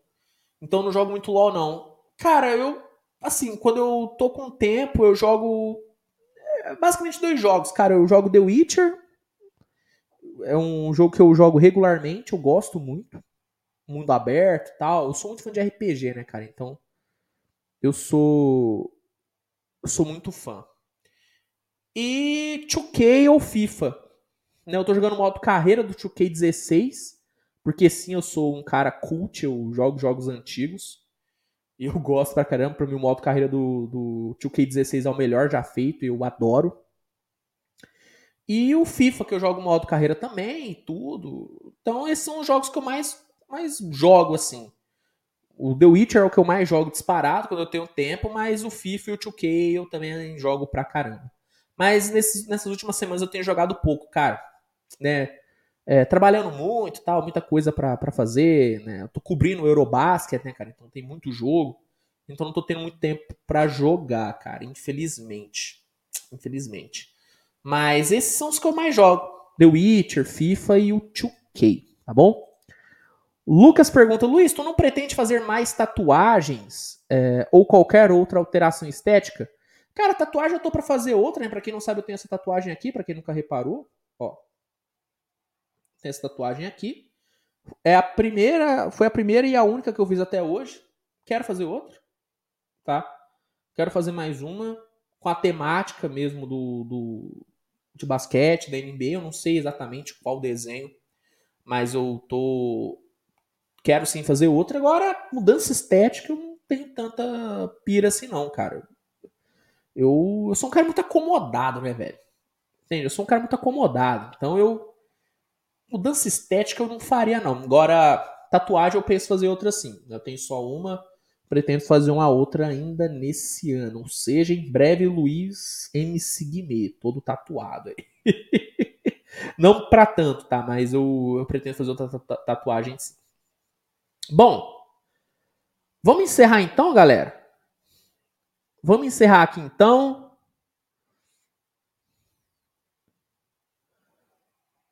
É, vamos encerrar. Vamos encerrar, quase duas horas e meia aqui, né, galera? Tem que, galera tem que viver, né? Galera tem que viver e eu também. Eu também tenho que, pô, tem que jantar. Dando um jantei. Acho que eu vou pedir a famosa pizza, né? Acho que dá, né? Pode, né? Terça-feirinha à noite, dá para pedir uma pizzinha, né? Vou pedir a famosa pizza para comer. Bom, galera, obrigado então, tá, por essa audiência maravilhosa em mais um episódio, tá bom? Lembrando, toda terça-feira, a partir das 19h30, tem Switch Podcast ao vivo, né? É, para quem tá surpreso com a dinâmica do episódio, é isso mesmo, tá? A gente faz ali uma hora e meia de, de, de, de podcast sério, onde a gente fala realmente sobre assuntos relevantes. E aí, depois a gente faz um momento aleatório aí, onde a gente troca ideia e tal. Né? Hoje foi um, um, um momento um pouco diferente, porque o fato do carro de mensagens deu uma. Né, prolongou um pouco mais o episódio, tá? Mas para quem tá assustado com a dinâmica do episódio, é isso mesmo, tá? Aqui tem assunto sério, tem resenha, tem troca de ideia. É, é o podcast favorito de vocês, né? Por isso que vocês amam o Switch Podcast. Toda terça-feira, a partir das 19 ou, ou 19h30, né? Depende aí do, do, dia, mas eu sempre aviso vocês com antecedência. Tem Switch Podcast, tá? É, no YouTube, ao vivo, mas também fica disponível depois que terminar a live e fica disponível também em, toda as em todas as plataformas de podcast, tá? Então você que quer ouvir o episódio, Spotify, Deezer, fica aí a recomendação os episódios ficam disponíveis em todas essas plataformas, tá bom? Galera do YouTube, muito obrigado. Obrigado a todo mundo que assistiu até aqui. Se você não deixou o like, deixa o like agora. Compartilha a live com seus amigos, compartilha o episódio. E fica ligado no canal, porque teremos muito conteúdo sendo produzido no decorrer da semana, fechou? Galera que só tá ouvindo, vai pro YouTube também, se inscreve lá no canal Switch TVBR no YouTube para dar aquela força. E é isso, galera. Muito obrigado a todo mundo. Tá? A gente se vê na semana que vem com mais um Switch Podcast ou aqui no YouTube no decorrer da semana com muito conteúdo. Grande abraço e tchau, tchau, turma. Tamo junto, obrigado por mais um episódio fantástico. Falou, galera!